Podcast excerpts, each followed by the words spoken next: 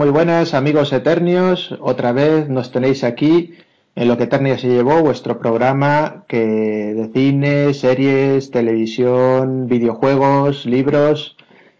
Y una vez más nos, me tenéis a mí, al señor Necron, eh, aquí en el Castillo Pico Helado, dirigiendo el programa, ya que nuestro Jarvis McNulty sigue en el otro lado del mundo y vamos a, empezar un programa, un programa especial, un programa que queríamos hace tiempo eh, iniciar y, un proyecto que la verdad es que por, por, un, por un hecho un tanto lastimero recientemente eh, nos, ha, nos ha traído a la mente la, idea de este programa y, y hoy teníamos, queríamos ganas de compartir con vosotros pues algo tan especial como era hacer un programa sobre el estudio Ghibli.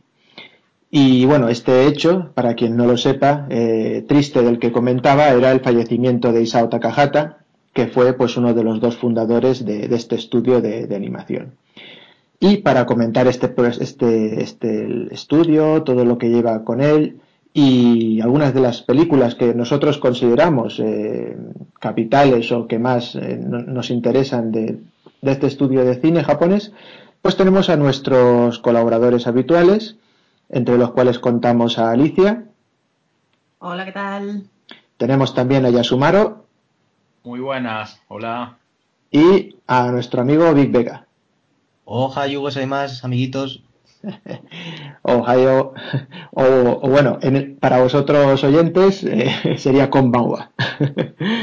eh, bueno, pues vamos a hablar de, de este estudio, el estudio Ghibli, que, como hemos comentado, fue fundado por Isao Takahata y Hayao Miyazaki. La fundación se fue en torno a 1985, pero se, se remontan sus orígenes al 83 cuando eh, estos dos monstruos de la animación japonesa se embarcan en el proyecto de Nausicaa del Valle del Viento, algo que estuvo orquestado por la empresa y revista Takuma Shoten y bueno, y en base a esto ya se fueron dando unos, unos, pasos para lo que sería, como digo, en el 85 la fundación de este estudio. El estudio, que tiene como logo, para aquí, todos aquellos que hayan visto la película, y si no, pues lo comentamos, es el que hemos puesto en las redes sociales, con la imagen de mi vecino Totoro sobre un fondo azul, y el nombre del, de Ghibli. Y bueno, hay algunas teorías al respecto.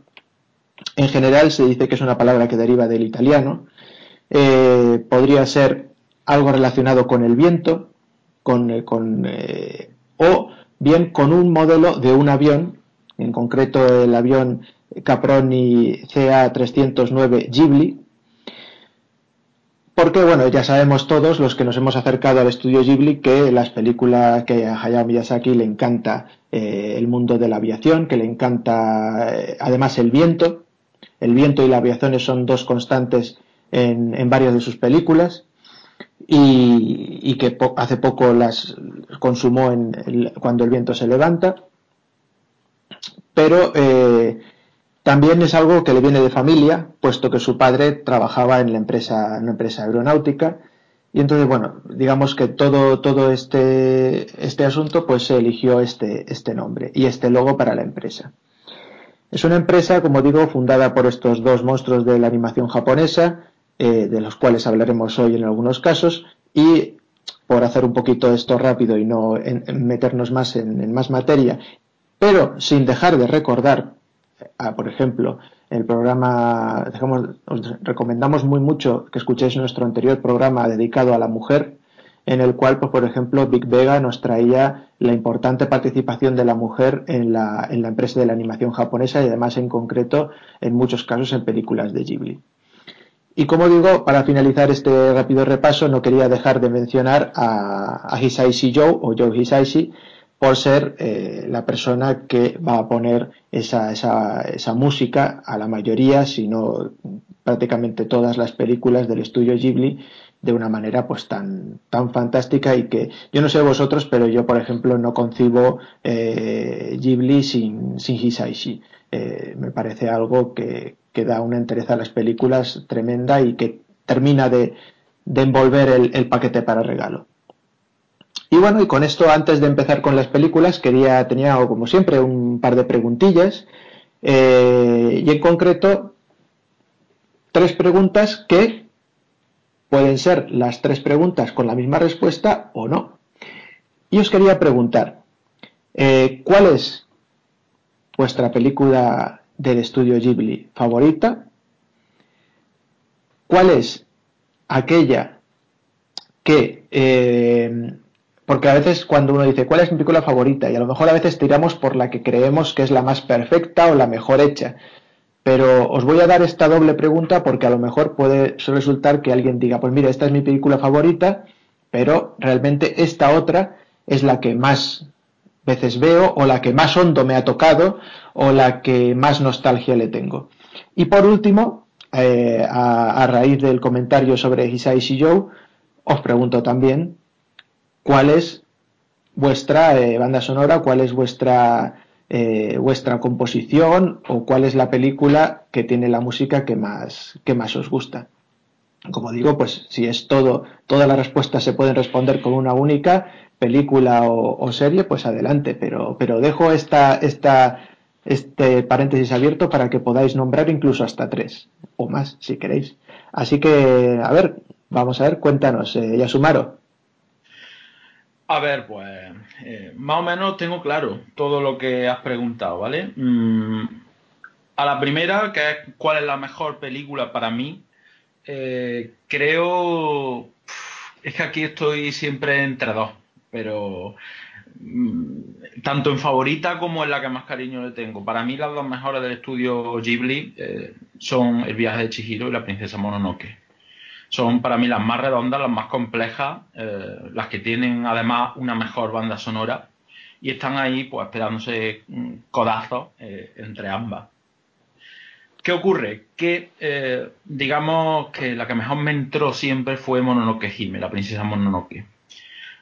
Mm, pero con el tiempo ha ido ganando peso el viaje de Chihiro. Hasta el punto de que ya no sé cuál es la que me gusta más de las dos. Mm, pero bueno, si, tengo que ser un poco fiel a mí mismo, yo diría que mi favorita es eh, la princesa Mononoke. Yo creo que la mejor, eh, la más redonda, eh, la más épica, la, más memorable también es la princesa Mononoke. Y en cuanto a banda sonora, me quedaría con tres, que sería la princesa Mononoke también, el viaje de Chihiro que tiene algunas piezas que son extraordinarias y el castillo ambulante. Más o menos ahí estaría mi, respuesta. Muy bien, pues estupendo. Pues a ver qué opina nuestra amiga Alicia. Bueno, va, va, a ser épico el programa de hoy porque está bien empezar diciendo que no me gusta nada Mononoke, ¿vale? eh, eh, digo, para que se sepa un poco por dónde van a ir las cosas a partir de ahora y los porrazos y tal. Luego me retractaré porque sí que tiene muchas cosas que me gustan mucho, pero bueno. Vale, eh, a mí me gusta mucho de Ghibli. A ver, es que no sé cómo decir esto. Todas las películas de Ghibli tienen algo que, me gusta mucho porque es muy diferente de cómo yo lo he visto hecho en, películas occidentales. Y en ese sentido, Susurros del Corazón me parece maravillosa. Es una peli súper doméstica, es una peli que habla de dos adolescentes a, la búsqueda de, lo que les va a pasar pasado mañana, que es cuando sean posadolescentes. Y me gusta mucho cómo está pintado eso sin ningún tipo de, de, juego amoroso fatuo ni de. Ni de es, es, una peli que trata un tema de eso muy doméstico de una manera muy poco trivial y en ese sentido me encanta. Eh, y me gusta muchísimo, muchísimo, muchísimo, muchísimo, muchísimo el viaje de Chihiro y, el castillo ambulante. Las dos. He estado mirando y creo que ninguna de las dos, la banda sonora es de, la persona que mencionabas. Pero bueno, y me gusta mucho la banda sonora de la tumba de las luciérnagas, que eso sí me lo he apuntado, es de Michio Mamilla. Es, es una banda sonora eh, que igual que podría haber sido tan absolutamente cursi y sentimentaloide como no ha sido la peli, tampoco, tampoco lo es la banda sonora. un, segundo, un segundo, Alicia. Yo creo que, que Joey Saishi sí es el director de música de las dos películas, ¿eh? Sí, yo, yo creo que sí. sí. lo estoy mirando. le he entendido otro nombre, sí. Por lo menos de Chihiro, sí. Sí, del Castillo Ambulante también. que lo tengo delante, sí. Mm. sí. yo esto lo he googleado, que no me lo sé. no, me he confundido de nombre. Y bueno, sí, sí, no. Adelante, adelante. No, no, que ya. pues nada, a ver, eh, Vic Vega, ¿qué nos dice al respecto? Uf, es que me pasa lo mismo un poco como Alicia. todas me gustan trocitos, partecitas, o siempre las tengo ahí en un, en un rinconcito. Porque, a ver, a mí, yo creo que la, más redonda para mí es Chihiro. En, en todo, banda sonora, en historia, eh, animación, ambientación, no sé, los personajes, es una, es una pasada. En banda sonora, mmm, entre Chihiro y el castillo ambulante, pero yo creo que me tira más Chihiro. Tiene, yo creo que tiene alguna pieza así un poquillo como más tirando, no quiero pillarme los dedos, pero tirando un poco más a folclore, ¿sabes? Un poco más, más tradicional, me, me mola más. Y, y, claro, a la que le tengo más cariño es que aquí solo un, solo un puñado, porque me encanta Porco Rosso, me, me vuelve loco Porco Rosso. Quizá porque el, eh, es muy diferente, el prota me gusta porque es así, es un cerdo. es que para mí fue todo un shock que el protagonista de algo fuera un cerdo, era guay. Me gusta mucho Nicky la aprendiz de bruja, porque bueno, es una historia curiosa, además es que es una bruja, no sé. Y el castillo ambulante tiene algunos personajes que, que, que me gustan mucho, como Calcifer, o no sé, o el propio castillo, no sé. Es todo como muy mágico. Por eso no, no sabría elegir una. Quizá, quizá ya te digo, Porco Rosso por, por eso, porque la historia me mola y, y el protagonista también me parece muy diferente, sobre todo. Pues sí, justo, justo estaba, estaba pensándolo yo, eh, porque, porque sí, a mí me ocurre lo mismo. No, en cuanto a películas no tanto, pero la verdad es que la banda sonora de, de Porco Rosso para mí está entre, entre las mejores, sin duda alguna, de, las películas del estudio Ghibli.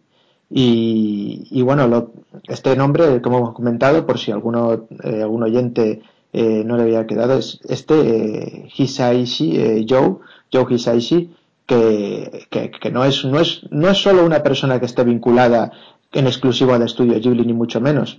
Ha trabajado en muchísimas otras producciones, producciones occidentales, japonesas, ha trabajado mucho con Kitano. Ha ganado, y no es moco de pavo, siete veces el Premio Nacional de la Música de la Academia de la Música Japonesa e incluso ha recibido la, la, medalla y la mención de la, de la estrella de la banda púrpura eh, imperial, que es la misma que recibió gente como Toshiro Mifune, eh, por ejemplo. Entonces, mm, ha, logrado incluso cosas que para la gente a la que trabaja, quiero decir Miyazaki o Takahata, ni siquiera han logrado. O sea, que es, una persona a tener muy, muy en cuenta. Y ya de paso, recomiendo echar mano a YouTube y ver el concierto conmemorativo del estudio Ghibli que, que dirigió Hisaishi yo, porque la verdad es que es un concierto buenísimo con todas las piezas de las, de las películas, pero además muy emotivo porque incluso aparece Takahata, Isao Takahata, aparece Hayao Miyazaki y es, es, muy muy interesante y muy bonito y muy emotivo.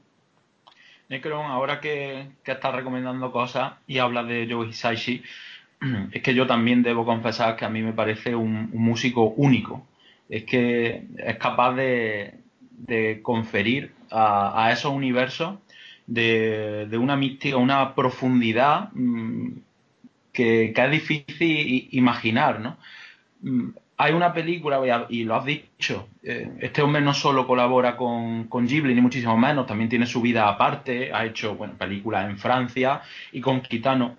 Eh, una película en particular de, de Takeshi Kitano que se llama Hanabi, Flores de Fuego. Eh, él pues compuso la banda sonora y, a mí me parece una preciosidad absoluta. Tiene momentos eh, que son de verdad de, un nivel eh, espectacular y bueno, yo la recomiendo por si eh, alguien la quiere escuchar porque desde luego, bueno, por supuesto que vea la peli también, no nos olvidemos porque en ese sentido se complementa la imagen y la música de, de manera inmejorable. Pero prestarle atención a la banda sonora de Hanabi porque es inolvidable, de verdad. Totalmente cierto y totalmente recomendable. Y es más, si bien os he dicho que os acerquéis a, este, a, YouTube y pongáis el concierto conmemorativo de Ghibli para ver este, este, este gran monstruo que es Hisaishi Joe en concierto, No menos recomendable es, y lo digo porque además tengo el CD aquí mismo, eh, sacó un, un, disco que se llama Nostalgia, en el cual toca en piano, simplemente a piano, todas las todas las, las piezas de más, más eh, principales de Ghibli hasta ese momento, que creo que lo sacó hacia 2007 o 2000, 2006 o 2007 entonces, hasta ese momento, todas las piezas que, toca de, de, Ghibli, no, perdón, todas las piezas, como también incluía, incluía también la de Hanabi, por ejemplo, y, y al piano, ¿no? Y es, es, una gozada, por además este hombre que no es solo un concertista, no, no es solo dirigir, dirigir grandes orquestas, sino que además, eh, de hecho su nombre, Isai yo, su, apodo, lo que se puso él, venía por su admiración a Quincy Jones, y, a la música, la música jazz y a este también otro monstruo de, la, música estadounidense. Entonces este hombre eh, con la batuta es un genio, pero al piano es, es una máquina. Así que lo, recomiendo muy mucho.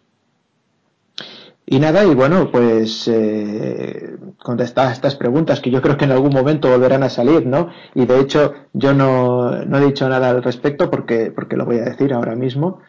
Eh, vamos a empezar con, con nuestras películas.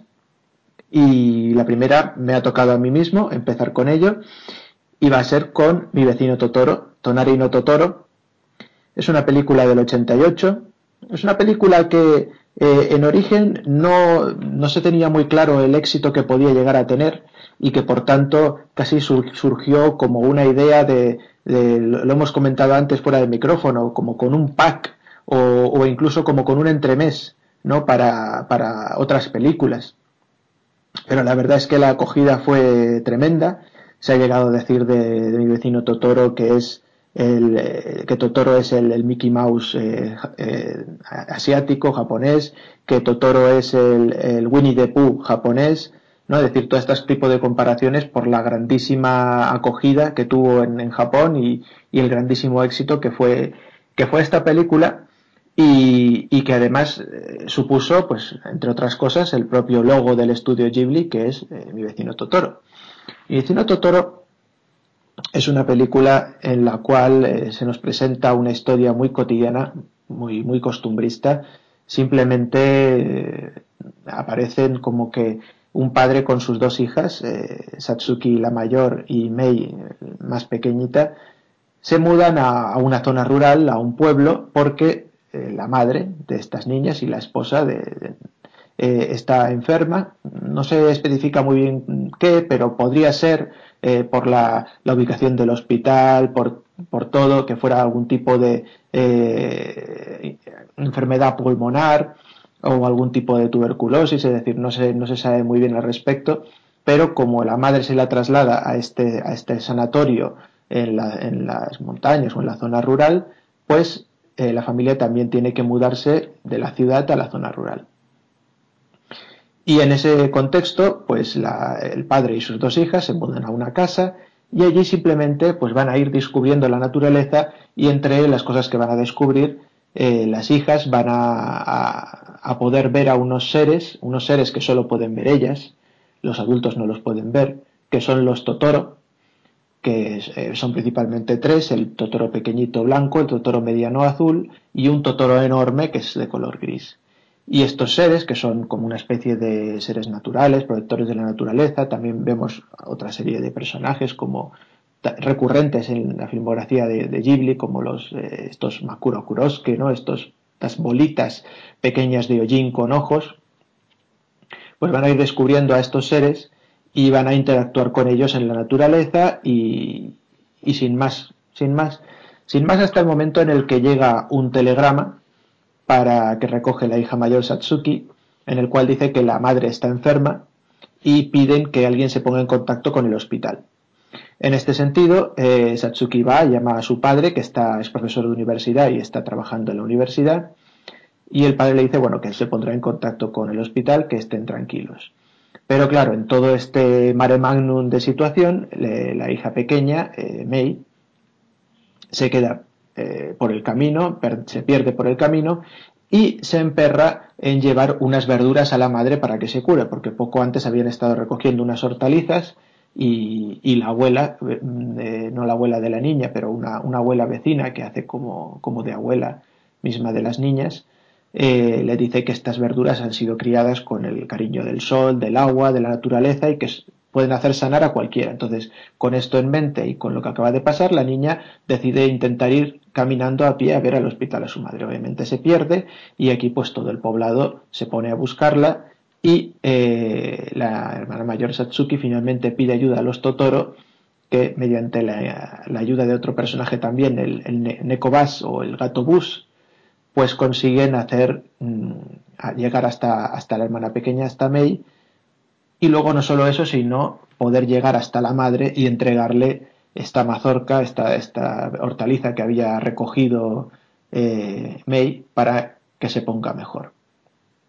Es una película que no tiene un argumento complejo, es una película que se basa en el costumbrismo, que se basa en algo en lo que Miyazaki ya, ya ha insistido en muchas ocasiones, que es el contacto con la naturaleza, eh, algo que según él las generaciones, sobre todo actuales, han perdido totalmente, en cómo se puede aprender del mundo natural, en el respeto hacia, por ejemplo, ese, gran árbol, ese kusunoki, ¿no? ese alcanforero que, está presente y que al fin y al cabo es básicamente el alma de los Totoro. Y, y no hay más, no hay más. Es una película que se, se entrelaza mediante eh, los deliciosos caprichos de la vida costumbrista y, y que mediante eh, las acciones más eh, normales y más comunes que se pueden llevar a cabo, como es el descubrir un arroyo, unos renacuajos, el jugar con unas flores o, o el dar un paseo por el campo, descubrir un pasaje oculto entre las hojas, algo que, bueno, la gente de ciudad no lo sé, pero yo que soy de campo, eh, lo descubría de pequeño, de repente descubrías un pasaje oculto entre, entre las hojas cuando eh, pequeñas, eh, pequeñas ramas se combaban y a dónde llevará esto, ¿no? Esa intriga de, del mundo infantil, pero también de la naturaleza y todo, todo, todo envuelto en un halo totalmente de costumbrismo rural, hace que sea una película totalmente deliciosa y el lazo, como decía antes, que termina de envolver el paquete lo pone la música de Hisaishi Joe eh, con unas composiciones realmente eh, muy al caso de cada, de cada, de cada escena. Eh, la música del Neko Bass, del gato bus, cuando corre de un lado para el otro, como, como simbolizando el viento que corre entre los campos. Y, y por supuesto las sintonías cuando aparecen Totoro y e, es de una de una sensibilidad eh, como decir costumbrista muy, muy, muy alta y que y a mí personalmente es sin duda alguna la, película que más me gusta y con esto ya contestó a una de las preguntas que, os hice. Y nada, quiero ver qué, qué opináis un poco de, mi vecino Totoro. Por ejemplo, vamos a empezar, pues, eh, Big Vega. ¿Qué opinas de mi vecino Totoro? Pues que es muy cookie, ¿qué te voy a decir? es un, la verdad es que eh, no, tengo que reconocer que no es, no es de mis, mis películas favoritas de, Ghibli, pero es que tiene, o sea, es, Totoro, entonces no, no puede no gustarte, es, genial. Eh, hay que recordar cuando la ves que es del 88, porque, porque, porque joder, cuando, cuando estás viéndola eh, te das cuenta del trabajazo que tiene para la época de, animación y, el colorido, el colorido es, es estupendo todo eso mezclado, como habías dicho, con la, eh, con la banda sonora, es un, es un pasote. A ver, no nos vamos a engañar. O sea, la historia tiene lo justito, ¿no? No tiene mucho desarrollo. Pero ¿qué es lo que pasa? Que lo compensa con, con los personajes mágicos y adorables que habíamos hablado, ¿no? Tienes un, hay un microuniverso en el bosque, ¿no? Con el Nekobasu, los Susuwatari, eh, los Totoros, eh, es, tremendo. Por cierto, es muy curioso esto del costumbrismo y tal, como el, el alcanforero alrededor tiene una, una shimenagua, una, una cuerda de estas de, de, las que solemos ver en los templos sintoístas y tal. Vamos simbolizando un poco la, lo sagrado del, del árbol y precisamente dentro del árbol vive, vive Totoro que prácticamente es como si fuera un dios espíritu del bosque y, y tal. Mm, coincido plenamente contigo, Negrom, en el, tema del costumbrismo. Es, algo que le gusta mucho a, Miyazaki y a, a en general. le gustan mucho también las historias de campo, macho, muchísimo, mudarse al campo. Es algo que hemos visto, creo que también en Ponyo pasaba y, y en otras y en otras películas que, que, es como salir de la ciudad al contacto con la naturaleza. Y hay un, una temática que también le gusta mucho, bien para un lado, bien para el otro, que es, que es el tema de la, de la infancia. Esto de ir descubriendo cosas. Y, y precisamente eh, ahora hablaremos de ella, pero, pero como son de la misma época, lo, lo enlazo un poco. Eh, Ghibli tiene un extremo de la infancia en esta época, que es este precisamente, que es Totoro, donde las niñas eh, están en, en el campo, eh, disfrutan, eh, descubren, así que tiene un poquito un background un poquito oscuro que es la enfermedad de la madre, pero todo es bastante blanco, ¿no? Y no, no se trata con demasiado drama ni nada. Y por el otro lado, en la misma época que teníamos el otro extremo de la infancia, que es la tumba de las luciérnagas, ¿no? Que es muchísimo más dura, muchísimo más oscura, y, y ya hablaremos ahora, ahora de ella. Es, es, ya, ya os digo, es otra temática que, que a, que a Miyazaki le gusta. También ese paso a la madurez desde la infancia, de, ya os digo, descubrir cosillas. Eh, ya lo has dicho tú, la película tiene una banda sonora tremenda. O sea, en algunos casos pues eso, enfatizando acciones, porque no hay diálogos, en, en, eh, muchas veces cuando la niña está en el campo mirando sus cosas, pues es como mi sobrino cuando se pone a jugar, que muchas veces está ahí olisqueando, tirando cosas, mirando una cosa a otra y no dice ni pío, y la banda sonora te lo hace, te lo hace todo. Me acuerdo cuando Mei está jugando y encuentra al, al chivito toro por ahí andando, así tan pancho, eh, y lo persigue, la película de repente se queda sin diálogo ni nada, y y parece antigua animación de Disney o de Hanna Barbera, ¿sabes? Con el, con el, con la banda sonora de fondo y, y enfatizando toda, toda, toda la acción. Incluso cuando están buscando a los Susuwatari eh, dentro de la casa, eh, no hay música. Ni hay música, ni hay apenas efectos. Y, y, lo hablaba con Alicia viéndola el otro día. Digo, Alicia, ¿te das cuenta de que según subían arriba buscando a los, a los bichitos, podría ser una peli de terror japonesa?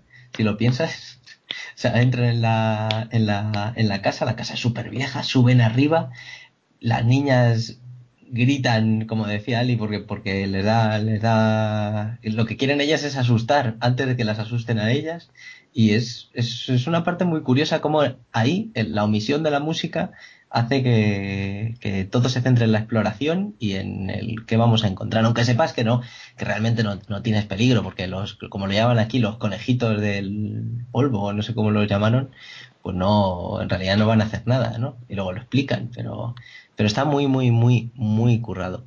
Y, bueno, a modo de, curiosidad, eh, para los que tuvieron la suerte de ir allí y verlo, eh, existe una segunda parte de, de, mi vecino Totoro, bueno, una segunda parte, entre comillas, porque es un corto, que se llama Mei el Nekobasu, que se exhibió exclusivamente en el Museo Ghibli, que es algo que hacen estos cabroncetes una vez al mes en el museo para la gente que lo visita, y solamente se exhibió una vez y creo que luego lo repitieron otra vez, pero no... Hay por ahí rulando por internet una versión camp que alguien grabó a hurtadillas pero no he llegado a, verla. Así que si queréis, pues echarle un ojo por ahí. Pues sí, sí, la verdad es que luego ya hablaremos del Museo Ghibli, pero eh, y también de, de, ese proyecto, ¿no? que ya se ha, se ha, se ha confirmado que va, va, en 2022, si no recuerdo mal, se va a abrir el, el parque Ghibli, el parque temático Ghibli. Además, esta, esta semana pasada se confirmó el hecho que se va a realizar en la zona de Nagoya, muy cerca de donde se recreó la villa de Totoro de, para la exposición interna, eh, internacional de, de, Aichi eh, y que va a tener pues todas estas cosas y muchas más que vamos a comentar a lo largo del programa. Eh, este parque que sin embargo como digo va a estar ubicado en Nagoya pero el otro día estábamos viendo la reviendo la película de Totoro estábamos comentando que posiblemente no sea Nagoya el, el, lugar donde está la casa de Totoro, sino podría ser a lo mejor algo más tipo Saitama. Más que nada porque el hecho de que el padre pueda desplazarse en tan poco periodo de tiempo desde la ciudad, de la universidad que trabaja, a esa zona tan rural, pues eh, sería imposible que fuera, pues por ejemplo, una, un, una zona así como Nagoya, de Tokio a Nagoya, es, es un trayecto muy largo. Luego de Tokio a Saitama o de Tokio a Chiba a lo mejor, pues sí que podría ser. Pero sí, sí, ya hablaremos de, todo ello. Y, y Alicia, ¿qué nos tienes que contar al respecto? Pues Totoro es muy cookie, pero tampoco es mi, mi peli favorita. Yo recuerdo que, bueno, la he visto dos veces. Eh, la primera vez porque cuando empecé a salir aquí con Big Vega, porque se hacen cosas por amor. Y entonces, eh, veamos dibujos animados. Y yo cuando aquello era mucho más gafapasta que ahora. Error. Dios. dibujos animados, venga, en serio. Además, eh, alguien me había hablado de, de Ghibli no, no demasiado bien y, y, la vi un poco como, en fin, obligadilla y tal. Y es verdad que me aburrí. La primera vez me aburrí. La segunda vez eh, que la he visto fue ayer o antes de ayer. Y, y, bueno, a ver, no me emociona mucho. Yo, yo necesito que me cuenten una historia eh, con, con, principio, nudo y desenlace, una historia principalmente que, que me interese. Y esta no me interesa nada porque además eh, he, estado tan feliz desde el primer momento que cuando, cuando llega el telegrama y, dices, bien, por fin, aquí ahora empieza la peli, algo malo va a pasar o algo va a pasar y, me voy a poder identificar con alguien, voy a... Yo, yo, es que para esto soy un poco pedestre, de verdad. O sea, cuéntame algo y méteme en tu historia, pero no hay manera. Entonces, eh, con, con Totoro me pasa, me, me pasa eso, no, no soy muy capaz de, disfrutar la historia por sí misma. Y luego es verdad lo que decía Big Vega ahora, estábamos viéndola y yo pensaba, jope, esto es como ver eh, los primeros cortos de Disney o, o los primeros eh, dibujillos de, de Tommy Jerry con la música ahí súper chula, eh, subrayando las, las escenas. Tiene referencias muy bonitas, tiene referencias eh, a Alicia en el País de las Maravillas súper evidentes que, que es verdad que de manera intelectual la peli la puedes disfrutar y puedes sacar muchísimas cosas geniales. El alcanforero, por cierto, es, aparece también en, en, la tumba de las luciérnagas, aunque muy, muy, muy de pasada, eh, como una de esas cosas eh, muy, muy tradicionales de, de, las que le gusta hablar a, Miyazaki, aunque esta sea de, de ese señor cantante Saez. Taka, por favor, ayuda. Takahata, Isao Takahata. Es, he, he estado a punto de decirlo bien. Takahata. Vale, eh, pero bueno, que, que, las referencias al final, pues bueno, están ahí. Y, y es eso, es, es, bonita de ver, es, eh, es muy simpática, pero yo la, cuando la pongo no la, la, tengo como, como en background, no soy muy capaz de prestarle atención durante todo el, el metraje de la peli hay cosas que me gustan, me gustan mucho. Me gusta la, vecina encantadora que es como, como las, brujas de, Ghibli. Se parece mucho físicamente a, la bruja del viaje de Chihiro, por ejemplo. Eh, los, personajes duales en, en, casi todas las pelis del, del estudio son geniales porque, porque están tan bien hechos, son, son de verdad tan, tan, pues eso, tan, tan dos cosas a la vez que no sabes muy bien por dónde te van a salir y esta señora no sabes si fiarte de ella o no fiarte de ella, pero luego es buena. Bueno, esta peli todos son buenos, pero cuando vas ahí buscando algo de lo tuyo, pues, pues dices, va a ser esta, va a ser esta, el personaje con dos caras. No sé, es, es, bonita de ver, pero a mí no me dice mucho, ya lo siento. Pues vamos a ver que, que si me salva un poquito de, de, de la situación ya sumar o, o me quedo yo solo enamorado de Totoro. No, no, no, te salvo, te salvo y, sin duda. Porque, a ver, yo antes he dicho que mis películas favoritas son eh, La Princesa Mononoke, El viaje de Chihiro, eh, El Castillo Ambulante, pero es que yo soy un amante de Ghibli absoluto y me gustan todas sus películas. Y me cuesta mucho dejar eh, fuera de la terna a, a, Totoro, porque en realidad me parece que es una, una película mm, especial una película distinta, eh, donde parece que no ocurre nada, pero es que ocurre todo. Es que ocurre todo, ¿no? Y yo creo que ahí reside un poco eh, el secreto, no solo de la película en sí, sino de, muchas de las películas de, de Ghibli.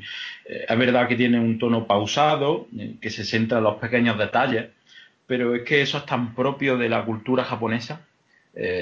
Mm, es algo que, al ojo occidental se le puede escapar, pero bueno, ellos tienen muchos conceptos estéticos eh, que se centran en, aspectos de la naturaleza que para el resto de, las culturas pues, pueden pasar desapercibidos, ¿no? Y eso en, Totoro se ve perfectamente. Es una historia mágica eh, en un contexto difícil para las niñas. Eh, yo me pongo en, situación y, bueno, mm, me parece que sería como una especie de, salvaguarda encontrarse con, con esos personajes en, una situación tan difícil para, para la madre, además con, con el padre eh, eh, fuera trabajando, unas niñas tan pequeñas. Eh, se centra también mucho, lo ha dicho Big Vega, en la dualidad urbe-bosque, que por otra parte es un cliché bastante asentado en, la narrativa moderna y contemporánea japonesa, para contrastar la modernidad con la tradición, que es otro, otro cliché ¿no? muy evidente eh, en Japón, eh, casi en todos los lugares ¿no? que, se puedan visitar. Eh, puedes ver un tori al lado de un rascacielos y, no pasa nada. ¿no? Bueno, pues aquí se pone de contraste eso, pero mm, haciendo un camino físico. Se abandona la, la, ciudad y entramos al bosque con, todo el componente mágico, religioso, eh, folclórico que tiene allí y, se conoce a, estas criaturas. Eh, es como también decir que se están perdiendo los valores tradicionales en Japón, es también exaltar la figura del niño frente al adulto, eh, que es algo que tiene también Hayao Miyazaki muy, muy presente. Y bueno, yo creo que es una, película preciosa, tiene eh, algunas escenas que, de verdad se te quedan grabadas en la, retina. Eh, me estoy acordando de, este baile donde eh, Totoro exalta al árbol para crecer, que es una preciosidad, es una escena magnífica, además con una, con una música exquisita. Y estamos hablando de, un film que, que, ha influido muchísimo y, ya lo has dicho tú, a nivel internacional se ha llegado a comparar a Totoro con otros grandes tótems de, la animación, pero es que en el mismo Japón hay, hay, películas tan deudoras como puede ser una carta para Momo, no sé si, si la habéis visto, que tiene bueno una estructura básicamente idéntica, una película de 2011 que también eh, eh, merece la pena ver, aunque, aunque claro, aquí eh, ya no se sabe dónde está la línea que separa el homenaje de, la copia, ¿no?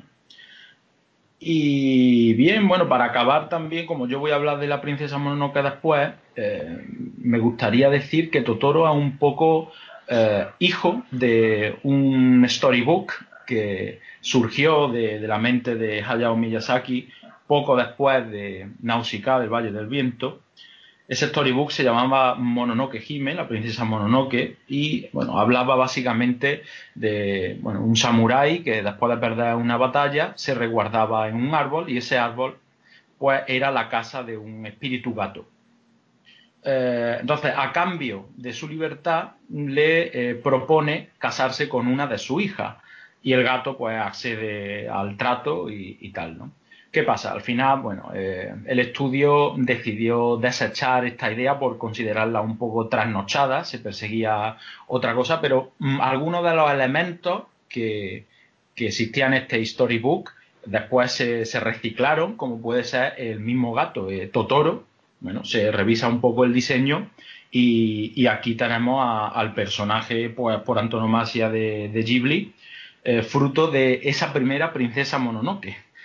Así es que ahí queda el apunte para quien quiera verlo. Por cierto, las imágenes del Storybook eh, son fáciles de ver eh, en internet y, las recomiendo porque, oye, hubiera salido un cuentecico eh, muy apañado de eso. Pues sí, la verdad es que hay muchas yo, yo en este sentido tengo que, bueno, por cierto, lo de una carta para Momo eh, lo recomendamos, creo que fui yo o lo fue Vega, no sé, pero, pero lo tratamos en, aquí en Eternia hace, hace un tiempo, eh, junto con otras películas de Yokai. A mí también es una película que me encanta. Eh, y, y, sobre Totoro, bueno, vamos a ver, yo tengo que reconocer, y ahí sí que, y de hecho muchos oyentes eternios lo sabréis, que soy un fan del cine costumbrista y, y ya incluso recomendé o, recordé en un programa cuando también tuvimos la triste noticia del fallecimiento de eh, Taniguchi Jiro, este, este fabuloso dibujante mangaka, eh, que hace todas obras eh, costumbristas y yo soy un gran admirador de él. Y, también del propio cine japonés, no solo de animación, sino cine costumbrista. Me, encantan las películas de, de Misoguchi, de Osu, de, Kaneto Shindo. Una de mis películas favoritas de cine japonés es eh, La isla desnuda, que es más costumbrista imposible. Y, entonces, claro, a mí todas estas películas que, como, eh, como dice Alicia, no, no, tienen una, una, historia marcada, y por otro lado, como dice Yasumaro, eh, parece que no dicen nada, pero lo dicen todo, pues a mí me encantan. Yo, de hecho, creo que Yasuhiro Osu, como comentaba en el anterior podcast, murió en el 63, y yo creo que Yasuhiro Osu, si hubiera visto Totoro, se habría quedado embelesado. Y justo esa misma escena que comentaba Vega, de cuando Mei está buscando a, Totoro y está mirando a través de un cubo roto y se queda eh, en cuclillas mirando a través del cubo y mirando a través de la madera y hay unas escenas de plano fijo de que si eso no fuera animación y fuera eh, cualquier otro tipo de cine, eh, la cámara estaría ahí fija al estilo puramente Ozu y los personajes pasarían de un lado para otro y como si no existiera el, el, traveling o como si no existiera ningún otro, otro método más que dejar la cámara ahí y dejar la vida pasar. Y a mí eso me parece algo fascinante. Yo siempre he sido un gran amante, como digo, de las historias y del cine costumbrista y es por ello que, Totoro me apasiona. Por otro lado, todo el tema que comentaba Alicia de ese, énfasis en el positivismo, eh, eso es verdad, pero es, una cosa muy, muy del estudio Ghibli, muy de Miyazaki, y claro, es verdad, pero no hay que irse tampoco tan lejos como eh, buscar alguna tragedia humana o buscar alguna tragedia natural, sino simplemente el hecho de que, claro, eh, para la gente que, para, para Mei, para Satsuki y para mucha gente del, del estudio Ghibli, el hecho de a lo mejor ir a la naturaleza y, y coger una cigarra Además, esto era algo que Miyazaki en unas declaraciones eh, a tenor cuando estaba proyectando este parque, que ya han dicho que se va a abrir en 2022, pero a tenor de que estaba proyectándolo, había dicho que su idea era incluso en origen hacerlo en alguna isla, quizás por ejemplo en Yakushima, que imagino que luego hablará Yasumaro de ella, eh, y, y hacer alguna especie de entorno natural en el cual eh, los niños pudieran entrar en contacto con la naturaleza. Y entre las actividades que proponía eran, pues, por ejemplo, recoger insectos y todo ese tipo de cosas.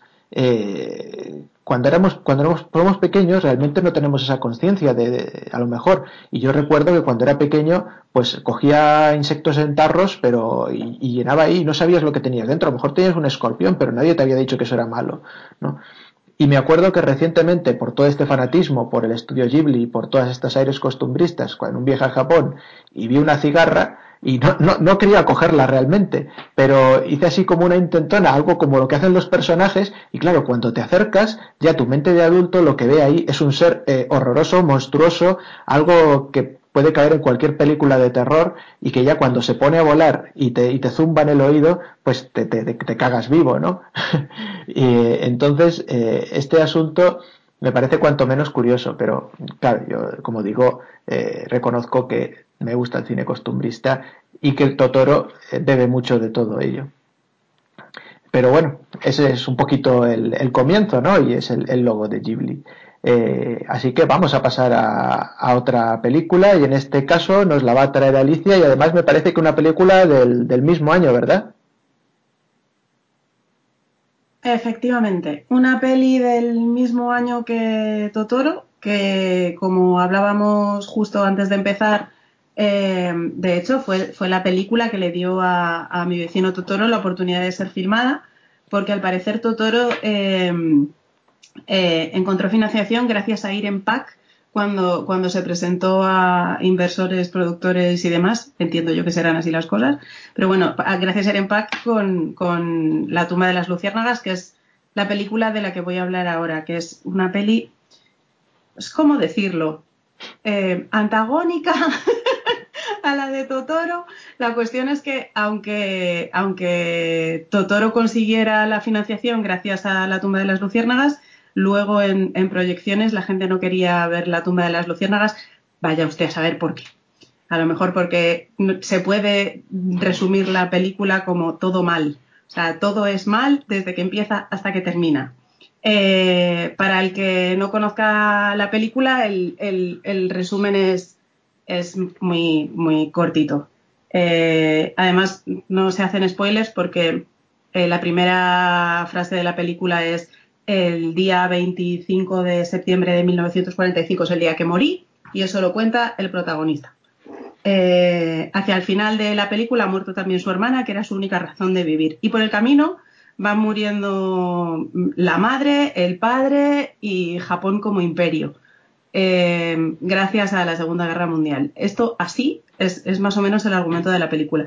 La película eh, está basada o nace de una novela escrita por un señor japonés en los años 60, eh, que como no entiendo mi propia letra, pues hablaremos del apellido, eh, Nosaka. El autor es... Eh, algo Nosaka. En serio, estoy quedando fatal. Eh, voy, a decir que estoy enferma o algo. en fin. Em, ¿Qué ocurre? Este señor vivió, vivió la, la guerra, la Segunda Guerra Mundial y lamentablemente pues tuvo una experiencia muy similar a, la que se narra en su novela y posteriormente en, la película.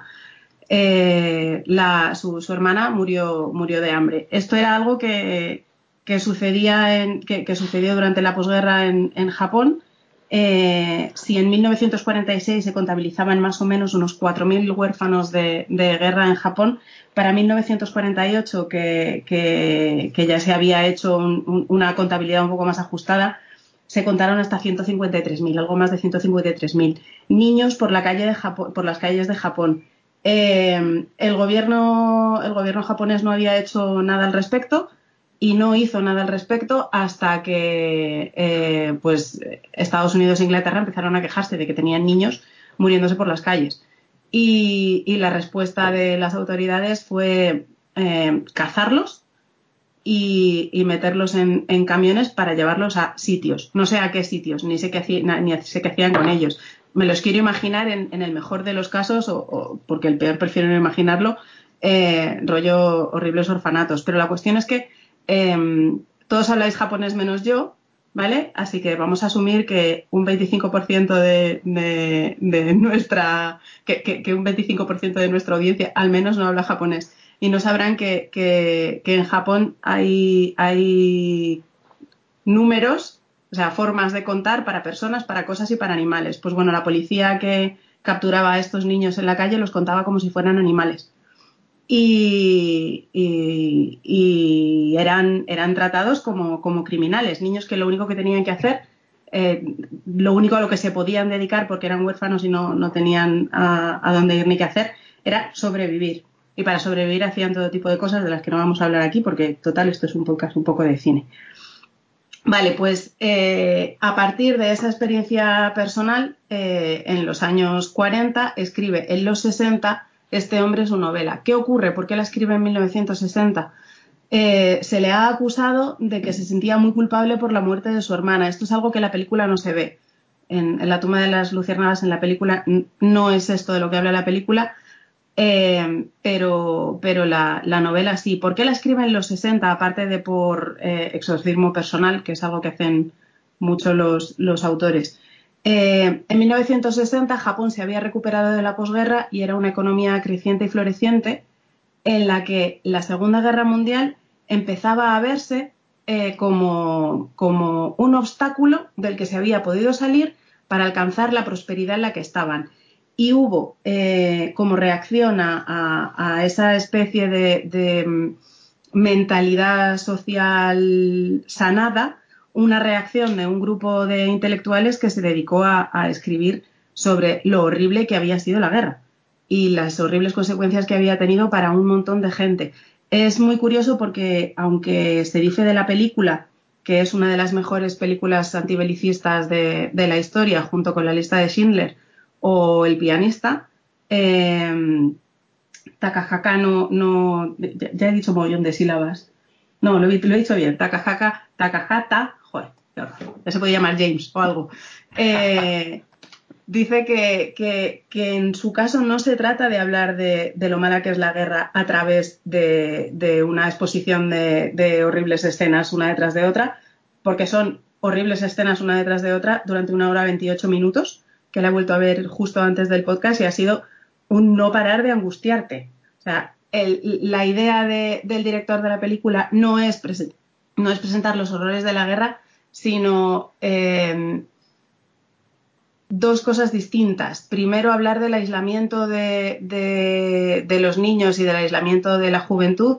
Y por otra parte, em, presentar una idea diferente acerca de los héroes de guerra. Eh, al parecer, al, director le preocupaba muchísimo que, los niños y los adolescentes eh, romantizaran la idea del héroe de guerra como una persona eh, más noble que otras porque en una, en una situación pues horrible como, como, es una guerra sacan lo mejor de sí mismos y realizan acciones heroicas, etcétera.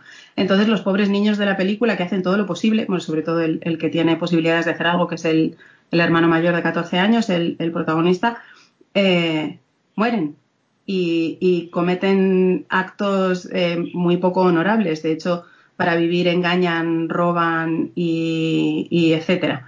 Eh, entonces, eh, eso. aunque la, novela sí es antibelicista, el, antibelicismo de la película es, casi colateral. A mí, la película, según la he empezado a ver hoy, a mí ya me había gustado mucho la primera vez porque está muy bien escrita y porque, eh, a pesar de que la historia que, la historia que cuenta es la de, la de la supervivencia de los niños, que es una trama de estas de, las que me gustan a mí, de las que se ven, no, tienes que ser un intelectual para verlas, no te tienes que fijar, no tienes que, o sea, es muy evidente la historia que te están contando. Sin embargo, sí que encierra, encierra la, segunda lectura o, lo que a mí de verdad me parece importante de, la peli, eh, te lo cuenta escondido en primer plano. No sé si me explico. Es de estas cosas que las estás viendo, porque las estás viendo y no te das cuenta hasta que te lo cuenta a 10 minutos del final. La cuestión es que los dos niños, como decía antes, lo han estado pasando fatal durante la guerra, tan mal, tan mal, tan mal, tan mal, que no tienen nada de comer, tan mal que es que la niña muere de hambre, muere desnutrida. Hay, la, película está llena de, de, detalles que deberían dejarte ver que la niña muere porque está comiendo barro, se hace su propia comidita, se hace sus bolas de arroz y se las come porque el hermano la deja sola para ir a buscar comida. Es terrible, o sea, el concepto es atroz. Y, yo sé que Takahata no estaba pensando en esto cuando, cuando hizo la peli, pero eh, eso es algo que pasa ahora. Ahora los niños no se mueren de hambre, al contrario, nos morimos de obesidad todos porque tenemos muchísimo para comer, sobre todo en, en, en la Europa primermundista y en el Estados Unidos primermundista también. Pero eso de descuidar a, tus hijos o a la gente que quieres para darles lo mejor es algo que está tan vigente. Y yo la primera vez que vi la película, que no había hecho ningún tipo de investigación ni absolutamente nada, y que de hecho la vi en contra de, del manifiesto deseo del que para entonces ya era pues mi casi marido y entonces ya no hacías cosas por amor y vi la peli a pesar de sus consejos, eh, pues eso, a pesar de que en aquel, en aquel entonces yo no estaba buscando nada, me pareció que el, mensaje era tan, tan, tan, tan evidente y, tan desgarrador que, me gustó muchísimo la película. Hoy viéndola por segunda vez, pues ves esos detalles, ves que eh, de hecho los niños a mitad de la película hacen, la niña pequeña hace una pequeña tumba para unas luciérnagas que han muerto y en la tumba pone, pone comida y la comida son bolitas de barro. Y si la niña mm, tiene mucho hambre pues cómo no va a comerse lo que ella misma eh, ha, no jugado, pero ha, considerado que era lo, suficientemente bueno como para poner en, la tumba de las luciérnagas, que además es un trasunto de la tumba de la madre. Bueno, un dramón. Hay que decir eh, que la película no es un melodrama para nada. O sea, la película es triste porque cuenta cosas muy tristes, pero las cuenta de una manera muy, muy, muy sobria. Eh, a mí me ha dejado alucinadísima el uso del color hay, eh, bueno, las luciérnagas que aparecen en, el... Cuando queráis hacerme un gesto y me callo, porque yo tengo para estar aquí 8, 5, no sé, 8 años o 10. Pero bueno, digo lo de las luciérnagas y ya, ya os dejo hablar. Em, eso, las luciérnagas que aparecen desde, desde el título de la película y de la novela son, son símbolo de, muchísimas cosas y se utilizan muy bien. La peli está muy, muy bien escrita. Yo no he leído la novela, pero la voy a leer. Eh, pero, pero lo que ha hecho eh, Takahata, que además de dirigirla fue, fue escribirla, es maravilloso. O sea, es, está alucinantemente bien escrita desde el principio hasta el final. Todo encaja y, no, no hay puntada dada sin hilo. En la peli hay como dos dimensiones. Por una parte está todo lo que pasa en color y por otra parte está todo lo que pasa en rojo. Eh, la película está contada a través de los fantasmas de los dos niños que aparecen al principio. Cuando muere el protagonista, aparece inmediatamente en el espíritu y se encuentra con su hermana muerta. Por eso digo que lo de decir que los niños mueren, o sea, está ahí, toda la película está contada en los primeros, qué sé yo, tres minutos. Eh, en la película, una vez que, aparece la, dimensión cromática, vamos a llamarla, todo lo que aparece en color, la niña es eh, el único personaje de toda la película que, igual que la niña del abrigo rojo de Spielberg, va calzada con unas sandalias y unos calcetincitos rojos. Todo el resto de esa parte en color de la película, cuando los niños están vivos, es o azul o en la gama de ocres. El color rojo solamente aparece para mostrar cosas que matan o cosas que mueren es alucinante. Además, eh, hay, algunos, algunos fotogramas en los que el, rectángulo, el, fotograma en sí, está partido por una línea diagonal y toda la parte superior es roja y toda la parte inferior es de su color, del que sea, pues si la hierba es azul o si las personas es eh, pues del color de la ropa de las personas, con un filtro rojo. Es, es, es tan bueno todo como está hecho que es muy, muy flipante. Yo recomiendo verla muchas veces. Eh, y recomiendo verla en japonés. Eh, me he enterado hoy, porque yo estaba viendo y le decía, Jope, la persona que ha hecho el, doblaje de, esta niña, qué buena es. Y no. Eh, no sé, se animaron las escenas después de hacer el doblaje. La niña que dobla a, a Setsuko, a la protagonista, es una niña de cuatro años de verdad. Y se grababan primero las líneas de diálogo de la niña y luego se animaba el dibujo y por eso aparece tan, tan, aparecen tan poquitos planos de, la boca. Y al final no he dicho lo que quería decir de las luciérnagas, pero bueno, ver la película y seguir las luciérnagas, porque cada vez que aparecen las luciérnagas eh, eh, hay, un motivo. A mí la aparición, mi aparición favorita es eh, cuando todavía están ellos dos en una situación vital un poco, bueno, pues que todavía puedes tener alguna esperanza de que aquello puede cambiar.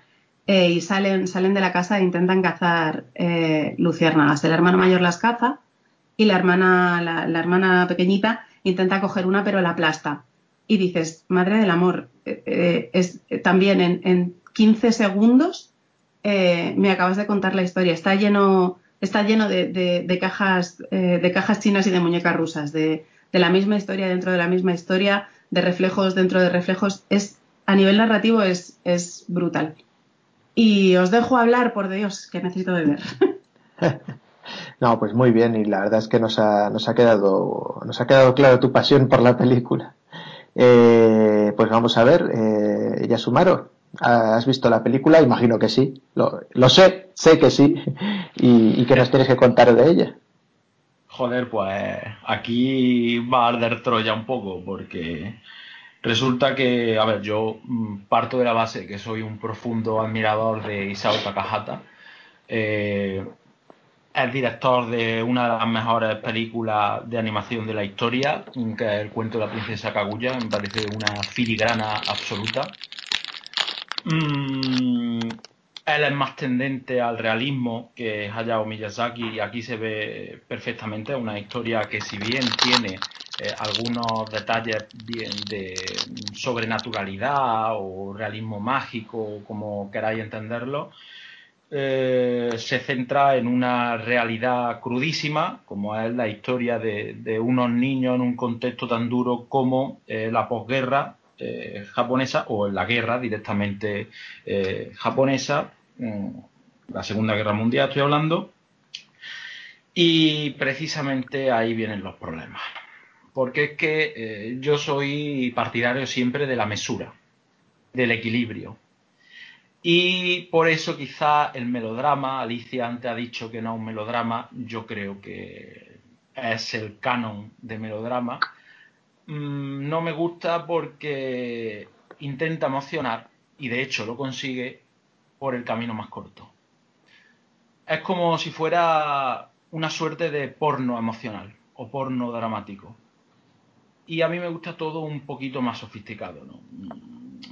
Emocionar mediante códigos más complejos, no utilizando eh, los recursos más evidentes para captar la atención del espectador, zamarrearlo y dejarlo hecho polvo, que es poner a dos niños eh, en un contexto hostil absoluto. La has comparado con, la lista de Schindler, sí me parece que es una película mm, bastante destacada. De hecho, creo que es de las últimas grandes películas de Steven Spielberg.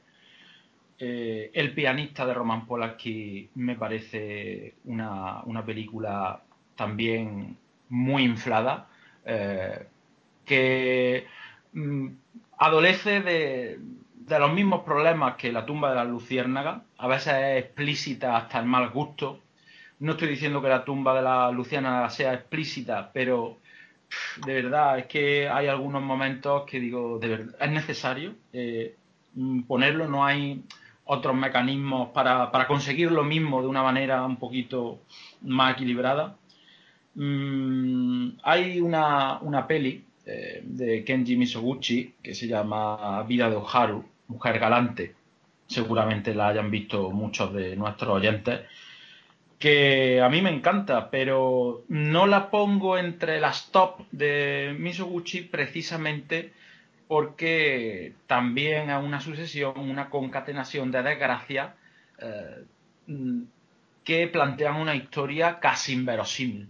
O sea, es que no me creo que nadie tenga tan mala suerte en el mundo.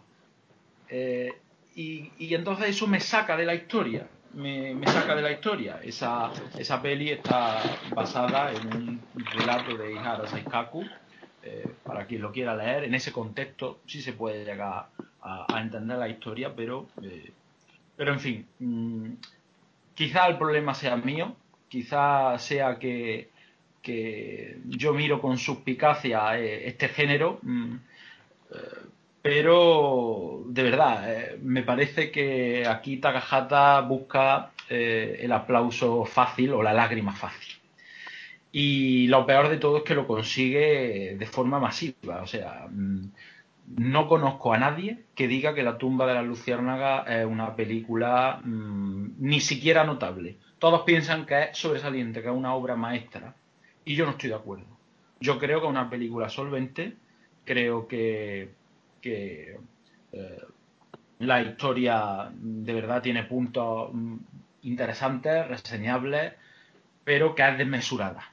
Y yo mm, la desmesura, pues eh, la castigo, la castigo. Y para mí es una película simplemente interesante y por supuesto a la sombra de otras del estudio Ghibli y a la sombra particularmente de, la obra de la filmografía de, Takahata. Por cierto que hay una, película que prácticamente eh, se contextualiza en la misma época y utilizando los mismos códigos, que se llama En este rincón del mundo, de Sunao Katabuchi, 2016. No sé si habéis tenido la oportunidad de verla, pero mm, para mí es lo que debiera de haber sido la tumba de la luciérnaga. Es eh, mm, un discurso también pesimista, pero mm, sin ser tan evidente, eh, huyendo de la fatalidad y dentro de un contexto funesto, eh, viendo la belleza de las pequeñas cosas también.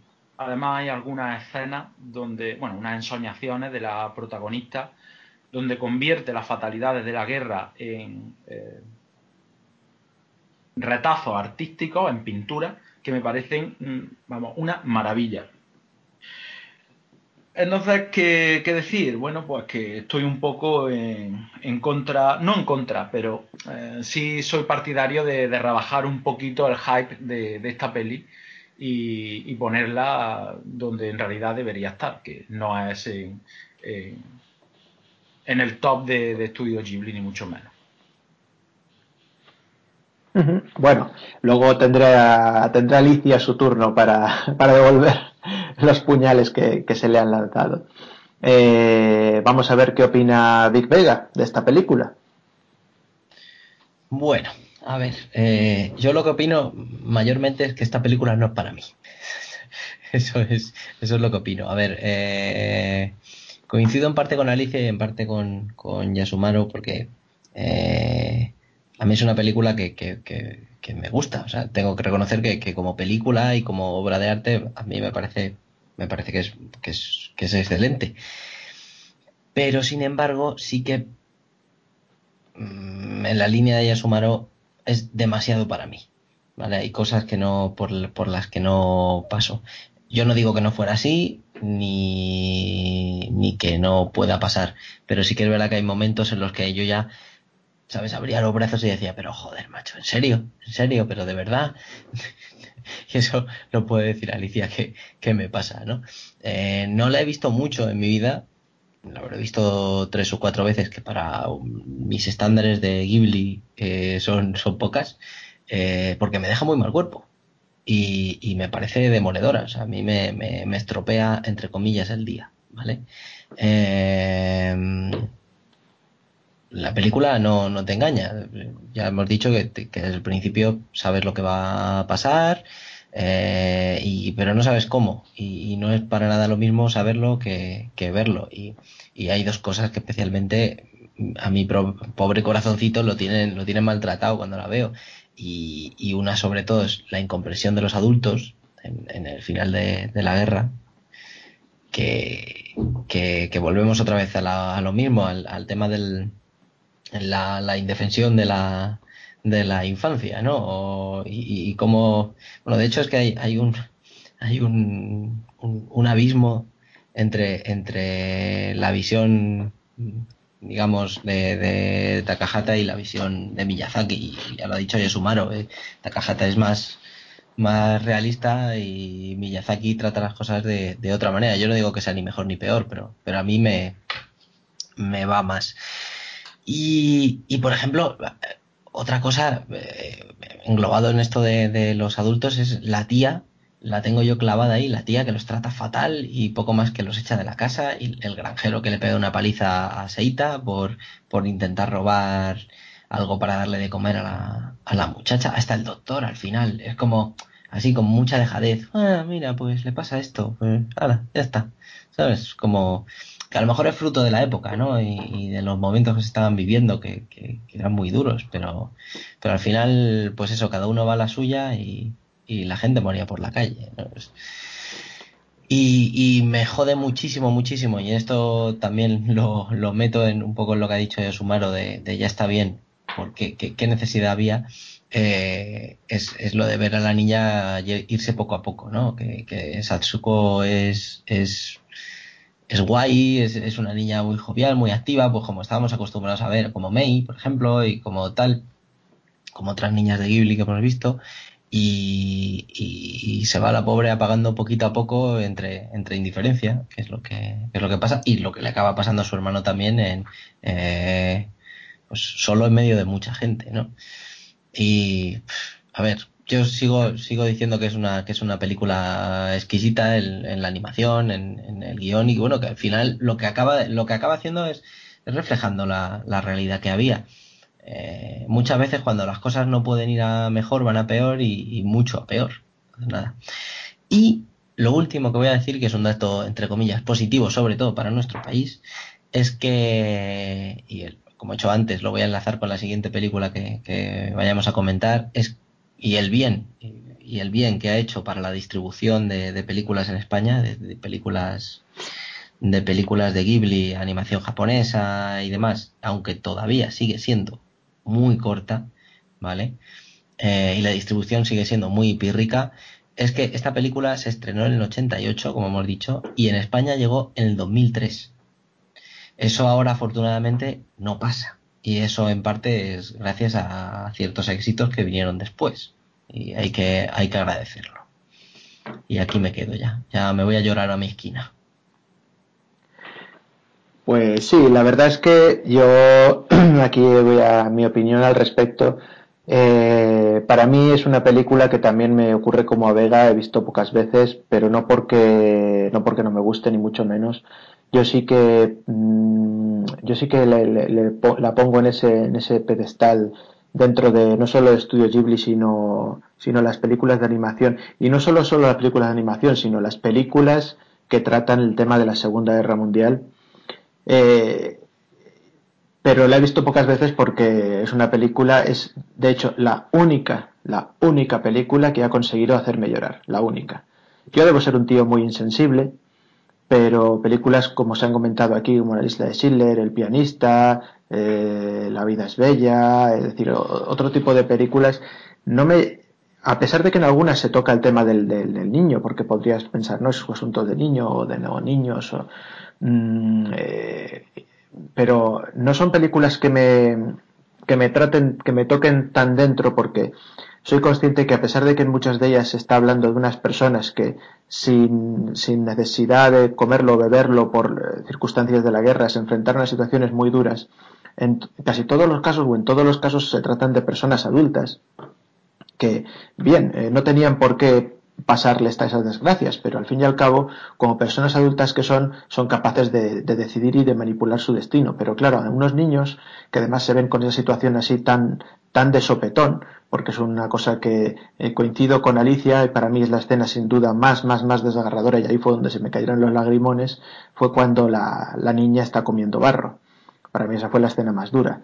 Pero, eh, pero no hay que olvidar, de hecho, esa primera escena en la que el niño va a tocar los restos carbonizados prácticamente de sus, de sus padres eh, y se ven a todas esas personas muertas carbonizadas por, por esas bombas incendiarias. ¿no? Y entonces, eh, a mí desde luego me tocó muy hondo y mientras tanto que otras películas no lo han tocado, pero yo creo que eso es también una cuestión de sensibilidades. De igual manera que hay películas que tratan, por ejemplo, el maltrato animal, hay personas muy sensibilizadas con el maltrato animal y que les caen lagrimones tremendos y, otras personas pues que no. Eh, en ese sentido yo creo que también, y en ese punto sí que le doy el, voto a Yasumaro, hay que ver que eh, la sensibilidad individual de uno no puede ser el juicio para valorar una obra. Eh, y no solo cine, hablo también de arte. A mí me, me, me, me, sienta como una patada en los cojones, pero, pero a nivel de que, de, que Messi o Cristiano Ronaldo, ya Vega o ya Sumaros podéis pelear, pero o, los dos a la vez, uno en cada cojón, me diera una patada cuando alguien en una exposición de arte o de pintura dice, ah, qué obra más buena porque qué sensibilidad tiene. Qué sensibilidad los cojones. O sea, eh, eh, lo, importante es, tiene una buena pincelada, tiene una buena composición, el tema que trata es correcto, la iconografía es interesante y luego más allá de eso, ¿qué me aporta a mí como persona? Eso es el último punto. Entonces yo no creo que una, porque si de repente alguien está muy sensibilizado con la prostitución y ve eh, las señoritas de Aviñón de Picasso y dice, ah, esto es la mejor obra de toda la historia del arte porque me ha tocado muy hondo, porque está sensibilizado con ese tema. Pero si otra persona que no lo está, eh, quiere decir que entonces no lo es, entonces, yo creo que ese es un tema muy complejo y yo estoy totalmente de acuerdo en que la sensibilidad que pueda tener uno eh, a la hora de ver una película, para todos los sentidos, no solo para el llorar, para películas de terror, si a uno le da más miedo o no, la película de comedia, si a uno le hace más, más risa o no. Eh, pero, pero yo creo que eso no es un, un valor para tener en cuenta. Pero más allá de eso, a mí es una película que, que me encanta y, y, que me parece que tiene ese podio porque además a mí fue cuando vi esta película me explotó el cerebro. Porque yo soy, me, gusta mucho, sobre todo en la historia, ver todas las caras de la historia. Y claro, es que en la Segunda Guerra Mundial no hay una, no había, no existía ninguna manera de acercarte a la historia de la Segunda Guerra Mundial mediante el cine que no fuera todo eh, bombo y platillo a Estados Unidos, qué buenos somos y qué malos han sido los alemanes y los japoneses. Y claro, cuando vi esta película me explotó el cerebro, porque digo, pero de repente te ponen una película que sí, a pesar de que el trasfondo es no a la guerra y somos tan malos los japoneses como los americanos por, por haber creado todo esto, ¿no? Y, y todo eso sí, pero en realidad lo que te ponen, eh, por otro trasfondo, te están contando todo el asunto de las bombas incendiarias sobre Tokio, hemos oído hablar mucho de, las bombas atómicas de Nagasaki y de Hiroshima, pero, pero las bajas que se crearon por las bombas incendiarias de Tokio fueron muchísimo mayores. Y, claro, y pasa, es como las, el, gas mostaza o el gas naranja en, en, Vietnam, y pasa por alto porque no le interesa a Estados Unidos que eso se cuente, ¿no? Entonces, para mí fue como si me explotara el cerebro. Y, además, la segunda vez que me explotó el cerebro, curiosamente, fue, pues aquí eh, está presente, gracias a nuestro amigo Yasumaro, en un congreso sobre animación japonesa donde habló y proyectó partes de la película Hadashi no Gen, que, que, hizo que me explotara la otra mitad del cerebro también todavía. Eh, esta película sí que trata sobre las bombas atómicas y, sí que me parece, pues eso, que, por una vez, o por pocas veces, mejor dicho, se nos, se nos está plasmando la otra parte de la historia. No solo la del, la del, la del aliado, la del bando aliado y el bando vencedor, sino también eh, aquí la de, la de los japoneses y, me parece de una valentía y me pareció, me, me, explotó, el cerebro también por el hecho de pensar, tiene cojones que, que la única película, al menos que, en ese momento yo tuviera conocimiento sobre la historia de la Segunda Guerra Mundial, relatando un poquito el lado japonés, que haya llegado fuera de Japón, haya sido una película de animación. Entonces, tiene, tiene miga el asunto si se piensa, ¿no? Eh, eh, películas de animación que están generalmente destinadas para niños, que en este caso ni mucho menos, y de hecho en el caso del estudio Ghibli ni mucho menos, ¿eh? pero tiene gracia que, una película de animación sea la primera que de cara a Occidente presenta las barbaridades que hizo Estados Unidos en Japón. Con lo cual, pues me parece algo, algo tremendo y, y, no, no, me, enrollo más, pero es una película que desde luego tiene partes deliciosas y, no se ha comentado una que a mí me encanta, pero que sí que, que comentó fuera de micrófono por nuestras redes eh, Vega, que es el asunto de la lata de caramelos. me parece de, de, una fuerza tremenda la utilización de, de, esa lata de caramelos en la película eh, y de una factura exquisita. Y nada, bueno, aquí le dejo el último alegato a Alicia por si quiere defenderse o atacar o, o, que, o que, o si alguno también tenéis alguna cosilla, pues ahí, ahí os lo dejo el micrófono. Voy, voy. Eh, bueno, yo no creo que los puñales me los hayan lanzado a mí porque yo no he hecho la peli. A mí me gusta mucho y entonces desde, desde ese estado zen emocional contestaré, aunque en realidad estoy enfadadísima. Eh, no, es broma, es broma. Mm, a ver, yo, yo tengo mi, propia escala del porno emocional, donde de las últimas películas que he visto, el podium y el número uno absoluto lo tiene la forma del agua. Eso es porno emocional. Eso está hecho para que te dé en el corazón y no veas nada más de la peli, porque tampoco hay nada más que ver. Y luego la literatura de Dickens, por ejemplo, es porno emocional. Annie, la de Jan Thomas, Thomas, el musical, eso es porno emocional. Eh, a mí no me parece, eh, pero claro, esto ya podemos entrar en, un bucle infinito de, pues a mí me parece que sí por esto, a mí me parece que no por lo otro. A mí no me parece que lo sea. Y, me sorprende que, lo que más eh, le llame la atención a, a Yasumara en este caso sea, sea el, drama de los niños, que es, bueno, para mí hay, hay una diferencia clara entre drama y melodrama y por eso drama bien, melodrama mal. Eh, me parece que, muy raro que sea eso lo que más le llama la atención cuando eh, eso está englobado en, la cultura que es y de la que cualquiera de vosotros tres sabe mucho más que yo. La película habla mucho de, que lo que importa es eh, la supervivencia de, la familia y de la nación más que que del individuo. Incluso hay planos enteros muy largos en los que la animación, o sea, los, dos niños están estáticos en plano y se mueve todo alrededor de ellos. Es, muy flipante en ese sentido. Y, luego el, final de la película que, lo que viene a decir es, eh, cuidadito niños, que, de todo esto que os hemos contado salimos, que es los dos espíritus en rojo de los dos niños sobre la ciudad de Tokio llena de luces. Eh, pues, pues ya recuperada, industrializada y modernizada, a, mí me parece de una épica que ya me contarás tú a mí luego después como Mononoke.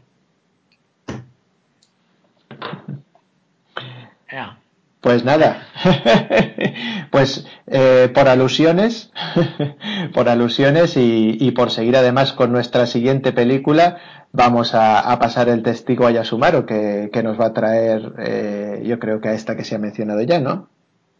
Sí, eh, la princesa Mononoke ya ha comentado que era mm, y es quizá una de mis películas favoritas mm, directamente de todos los tiempos y también de, Ghibli en, particular, como no.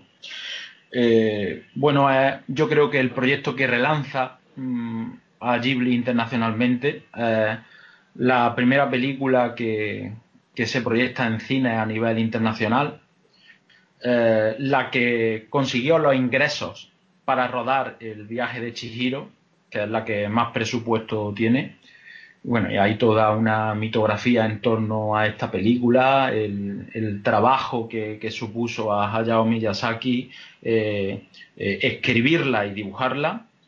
Y bueno, para mí es una, mm, en fin, una, maravilla. Eh, voy a comentar un poco de qué va, voy a ser sucinto, tampoco quiero explayarme mucho porque después voy a centrarme en algunos aspectos que sí considero interesantes.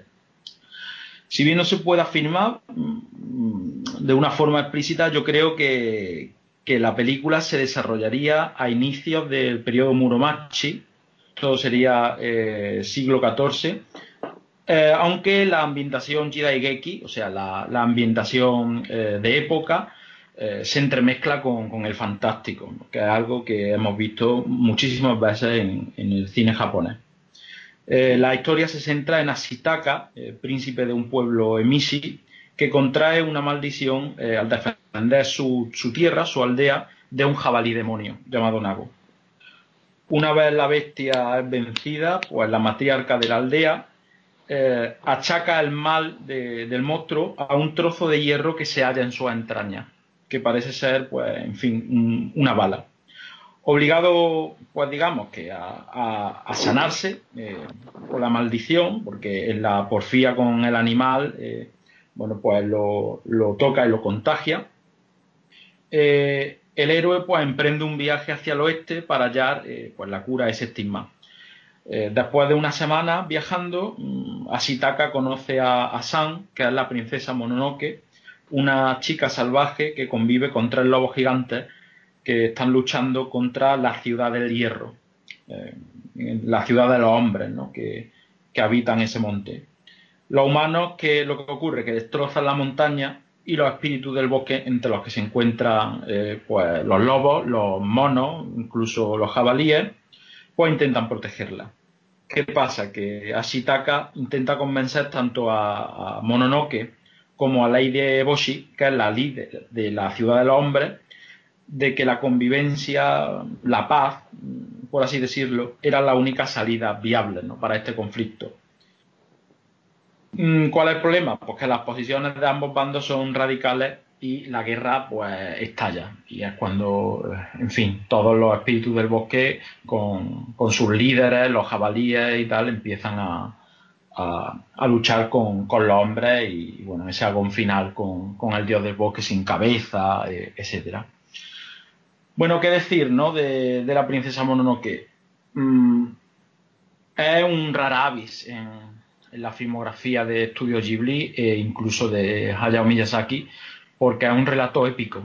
Es un relato épico, es una historia más grande de lo que generalmente eh, cuenta el Estudio Ghibli. Y lo hemos dicho antes, eh, es un estudio que se centra mucho, que pone el énfasis en las películas de, un ritmo pausado, de tono costumbrista. Sin embargo, aquí estamos ante una epopeya, un, camino del héroe.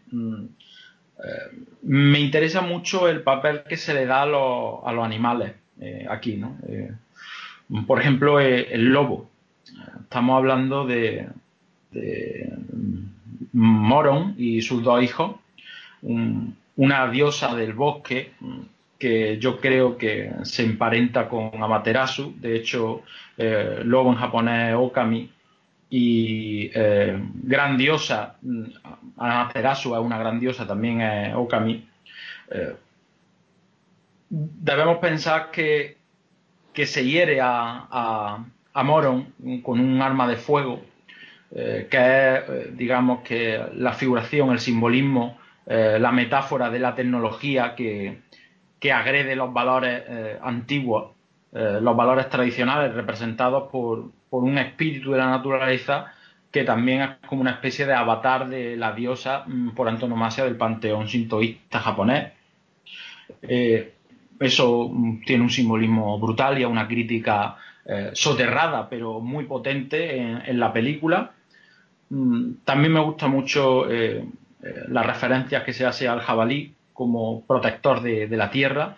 No es un, un recurso aquí eh, japonés, ni muchísimo menos. Yo creo que incluso bebe más de la mitología griega, como en los nodos de la caza de jabalín de, Calidón, eh, bueno, que se ha relatado por Pausania, Ovidio.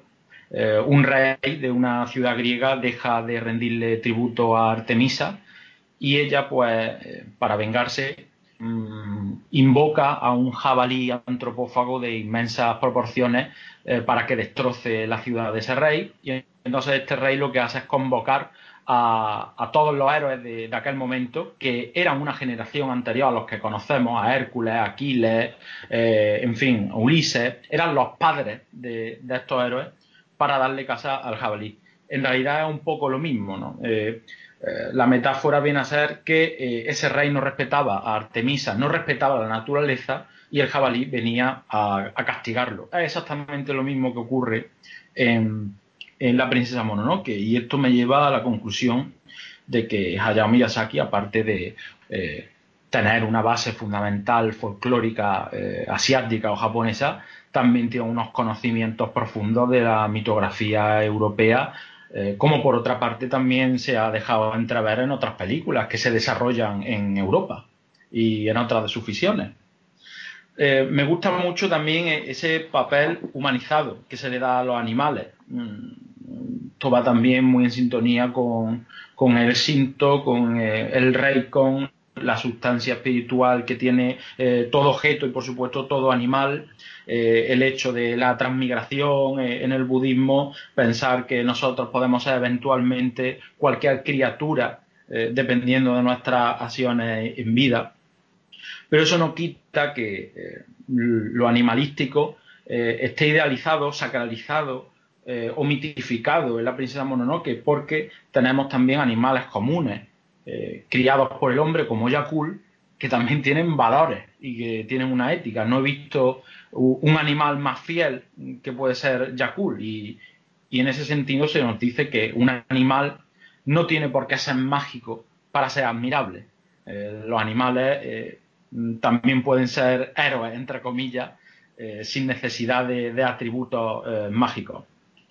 Mm, me gusta también el simbolismo que se le da al ciervo. Todos sabemos eh, también el componente simbólico que tiene el ciervo para los japoneses, especialmente en Nara. Esto también, digamos que enraiza con otros mitos europeos, mm, celtas como Cernunos, dios de la tierra, de la fecundidad, eh, volvemos otra vez a, ese camino de ida y vuelta, a ese flujo-reflujo entre eh, Oriente y Occidente, donde Miyazaki se siente muy a gusto. Eh, otra, otra figura que me parece esencial en la película es la figura del héroe, porque he dicho que era un rara avis. Miyazaki normalmente eh, le concede protagonismo a las mujeres en todas sus películas y esto eh, es algo mm, conocido. Sin embargo, aquí eh, ese protagonismo se comparte. El título es cierto que corresponde a, la princesa Mononoke, a San, pero la acción, digamos que la, la visión del espectador se centra sobre todo en eh, Asitaka, ese príncipe Emishi. ¿Qué importancia tiene aquí el héroe? Aquí el héroe no es un superhombre con una superfuerza, que también, porque estamos hablando de, alguien con unas habilidades especiales y que además, eh, por la maldición, consigue una fuerza sobrehumana en determinados eh, momentos de, estrés o, de peligro. Mm, pero no es el principal valor de, del héroe. El principal valor es el equilibrio, lo que estaba hablando antes, ¿no? es que actúa como mediador entre dos puntos irreconciliables. Es el que intenta mediar, el que intenta poner en común los intereses de los animales, de los espíritus, de la naturaleza, de la tradición, del folclore, del ecologismo, con los intereses del hombre.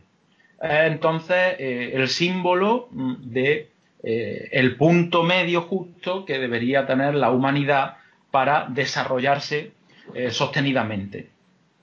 Y, por qué digo que me interesa mucho esto? Porque es el héroe que requiere nuestra sociedad actual.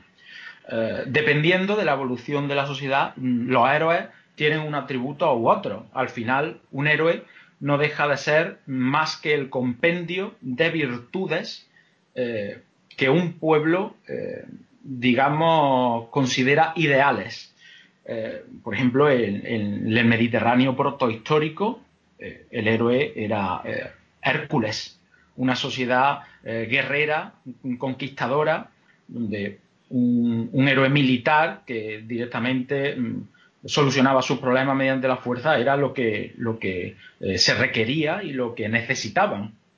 Eh, con el nacimiento de las poligriegas, mm, esto evoluciona. Ya eh, Aquiles, eh, Hércules o Ajax no eran los prototipos de héroes, sino que se crea un héroe más sofisticado, un Ulises, un Odiseo, que consigue su objetivo no mediante la fuerza, sino mediante la oratoria, la demagogia, el engaño. Estamos en el nacimiento de, la política. Y y en este tiempo donde eh, la humanidad está creciendo eh, exponencialmente y, digo creciendo entre comillas y a costa de la naturaleza, yo creo que los héroes serían los que interpretaran ese desarrollo, pero desde un punto de vista equilibrado. Y esto es lo que representa a Sitaka en, en La princesa Mononoke. No quiero dejar de comentar también el, simbolismo que, tiene ese camino del héroe que, he mencionado antes. Eh, es un príncipe Mishi, eh, para quien no lo sepa, un pueblo bueno, que estuvo en pleito ya mm, con, los japoneses desde, desde Heian, presuntamente bastante periférico en Japón, ya están muy mezclados y que eh, se localizaba sobre todo eh, al norte de Honshu, que es la isla eh, principal del archipiélago, y al sur de Hokkaido. bien, entonces, para, digamos que, mm, sanar su maldición, él tuvo que ir hacia el oeste. este camino tiene mucho simbolismo en Asia por Sun Wukong, el rey mono, y su historia de camino hacia el oeste para recuperar aquellos sutras perdidos, eh, etcétera. Mm, es un camino mm, más que físico, es un camino espiritual. Eh, mm, Asitaka no, no, se salva eh, porque nadie lo toque con una varita mágica, se salva porque es capaz de, quitarse la venda del odio, como, como él dice, lo cual también tiene un, un componente muy, muy japonés, muy budista, que es interesante un valor añadido en los personajes es la ambigüedad moral. Eh, aquí, eh, en Europa, en Occidente, en el mundo, en el primer mundo, bueno, en, Occidente y en Europa, Estados Unidos, eh, el bien y el mal son conceptos mutuamente excluyentes. ¿Qué ocurre? En Japón, en Asia, por las religiones que, hay allí, estos conceptos mm, se diluyen entre sí. Por religiones como puede ser el taoísmo, conceptos como pueden ser el yin yang, eh, también eh, el, budismo tiene algunos matices sobre este tema. Y vemos como todos los personajes mm, tienen una parte buena y una parte mala. Incluso Asitaka, eh, el héroe, que es el que tiene una alineación moral más definida, asesina a personas aunque sea en defensa propia. Eh, extermina a humanos sin pensarlo y supuestamente es la heroína. Eh, Nago era un espíritu del bosque, pero cede ante las pasiones y se deja consumir por, la ira y el odio. Y bueno, y aun cuando estaba consciente eh, de, su naturaleza y de sí mismo, exterminaba a los hombres sin, sin plantearlo. Ley de Boschi hace lo contrario. Eh, deforesta el bosque, mata a los animales y sin embargo tiene eh, la, sensibilidad para cuidar de los leprosos y de promocionar a las mujeres en su ciudad. Eh, ocurre lo mismo con Okoto o incluso con Jigo, ese monje díscolo y, vanidoso que quería conseguir la, cabeza del dios del bosque, pero que incluso al final mm, deja una, especie de, luz moral, ¿no? Como diciendo, vaya, parece que, que he llevado las cosas a, un extremo incontrolable y, me he pasado, ¿no? Asume un poco sus propios errores al final de, la historia. Como ya he dicho, bueno, el tema de las mujeres es súper interesante. Esto es un, patrón, es un lugar común en, el estudio Ghibli y en Miyazaki particularmente. Aquí las mujeres adquieren un protagonismo absoluto eh, en la ciudad del hierro eh, pero no solo en la ciudad del hierro y, en las labores que desempeñan, sino también en eh, los líderes de, esta historia. Estamos hablando que la aldea Emishi está gobernada por una mujer, algo que no es histórico, era una sociedad absolutamente patriarcal, pero bueno, aquí eh, Miyazaki pues digamos que subvierte un poco ese, ese tema para concederle el protagonismo eh, a la mujer que él considera debe tener. La ciudad del Hierro está gobernada por otra mujer y los militares están eh, por debajo de ella. Y otro tema que me interesa es el papel de los samuráis, que lo he comentado alguna vez, pero eh, bueno, la figura del samurái que en la literatura, en el cine, eh, se ha idealizado por, las películas, eh, por el romanticismo del siglo XIX. aquí pues se presenta de una manera bastante verosímil y bastante histórica. Los samuráis aquí son crueles.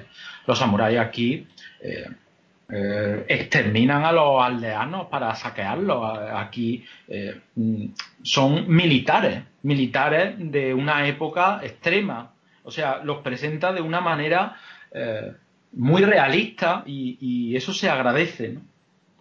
También me interesa mucho el tema de la enfermedad y, la muerte, como por ejemplo las bajas pasiones, el hecho de dejarse consumir por la ira o el odio, como le sucede a, Nago al principio del film, eh, el motivo que lo convierte en demonio, pues conlleva la caída de, los individuos, pero no solo de los animales, sino de, los humanos. Estamos en una sociedad budista donde se penaliza la pasión, donde se penaliza el hecho de sentir demasiado. De hecho, en, el mundo invisible japonés, dentro de, su bestiario que es infinito, hay muchas criaturas, hay muchos fantasmas que eh, no consiguen eh, eh, trascender o no consiguen evolucionar en el ciclo Rine precisamente por mm, unos sentimientos exacerbados que sienten antes de, de, morir, justamente. Estoy pensando, por ejemplo, en los gaki, en los fantasmas hambrientos, que bueno, son una especie de, de versión japonesa de los preta hinduistas. Eh, un nago o un okoto convertido en demonio no deja de ser una especie de remedio o de trasunto de estos gaki, de estos espíritus hambrientos. No murieron en paz y la venganza los mueve más allá de la muerte.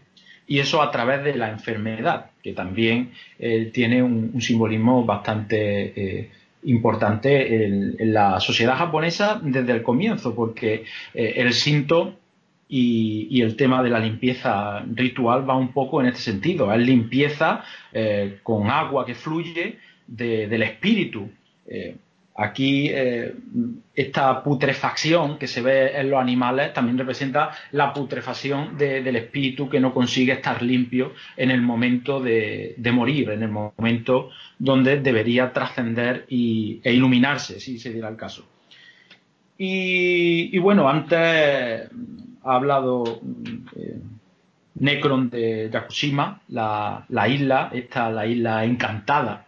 Eh, es una isla, eh, bueno, al sur de, Kyushu, y podéis poner las imágenes si queréis, eh, que, que sirvió de referencia visual absoluta para Hayao Miyazaki a la hora de concebir los, bocetos del bosque que se ve en la peli. Eh, es una isla donde está lloviendo absolutamente casi todo el año, es un verde saturado precioso, unos ramajes ensortijados que parecen de otro mundo y que sirvieron de inspiración para crear eh, eh, ese bosque tan, tan fantástico que concibe Hayao Miyazaki eh, para rodear a esos animales también míticos. Y bueno, qué decir, es verdad que, que quizá la película peque de tener un metraje excesivo, quizá le hubiera recortado 10 minutos. Mm,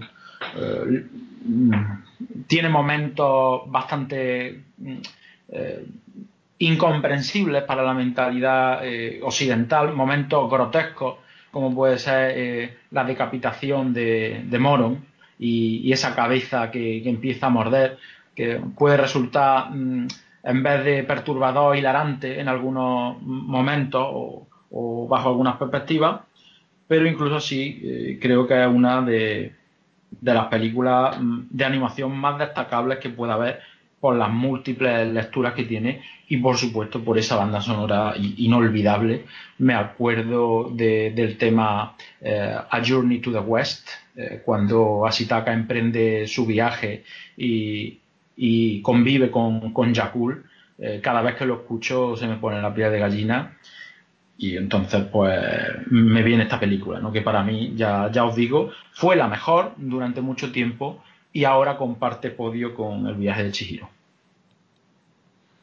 Pues fantástico, yo creo, el, resumen y, el análisis de esta película que nos ha hecho ya Sumaro, decir que hemos estado comentando antes fuera del micrófono que hay, hay, por suerte tenemos muchos estudios hechos ya sobre el estudio Ghibli y muchos en español. Se han escrito tesis eh, conozco, por ejemplo, el caso de Laura Montero, que escribió una tesis sobre el mundo invisible de, Hayao Miyazaki. Eh, y hay muchísimos otros especialistas que están escribiendo también sus tesis sobre películas, sobre Miyazaki, sobre Estudio Ghibli.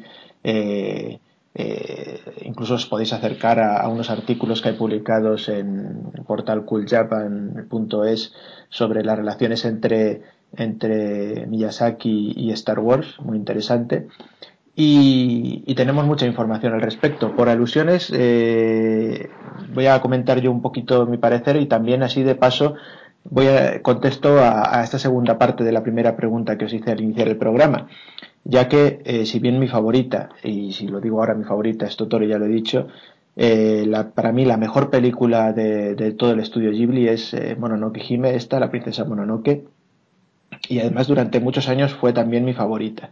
No solo creo que es la mejor, sino que durante muchos años, como digo, fue como un, una, una, Biblia para mí, un Bademekun que consultaba habitualmente y algo que además me marcó mucho de la adolescencia a mí porque yo eh, en la adolescencia tenía una, una, conducta muy, muy naturalista y muy animalista y, y eh, muy, muy en sintonía. Yo, yo, yo, yo estaba con, con, los monos, por ejemplo, ¿no? Yo, yo quería exterminar a los humanos y, plantar todo el bosque de nuevo, ¿no?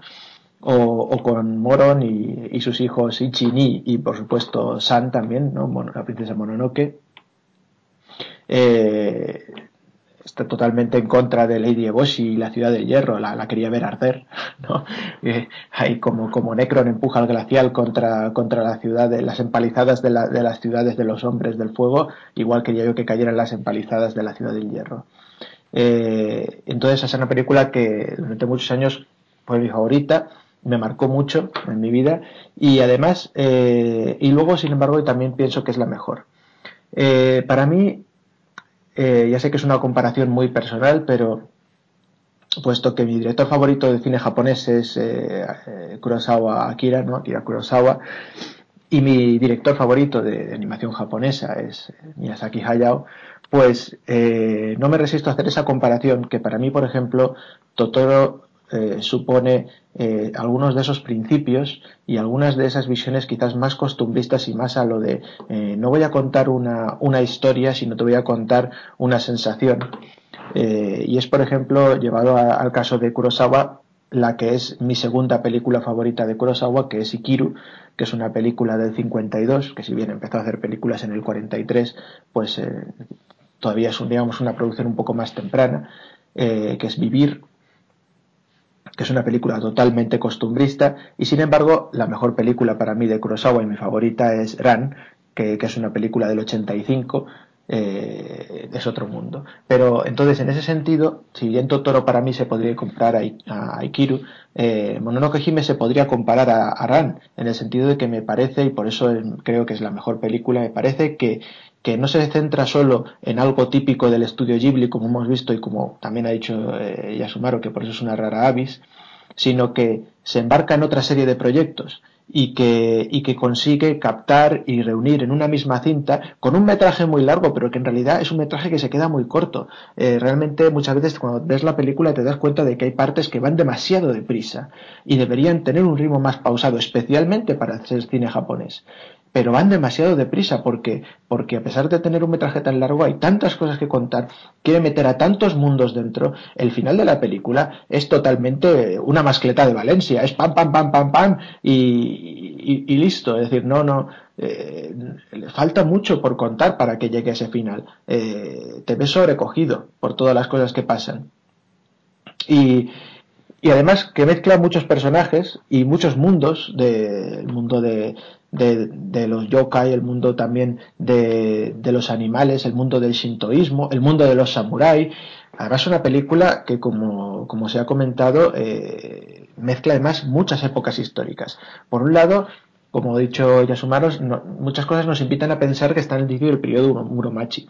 Yo tiendo a pensar esto también más que nada porque todo el hilo conductor de todo lo que son los hombres y los samuráis se mueven por una carta que ha entregado un emperador. Si más o menos vemos cómo está la situación de, las armaduras, de esto, del otro, de la época, tal, y, vemos esa, figura del emperador, tenemos que pensar inmediatamente en la figura del emperador Godaigo, ¿no? Como ese, ese emperador que quiso volver a, ostentar el poder del trono imperial, ¿no? Pues en, esos años de, del 1300.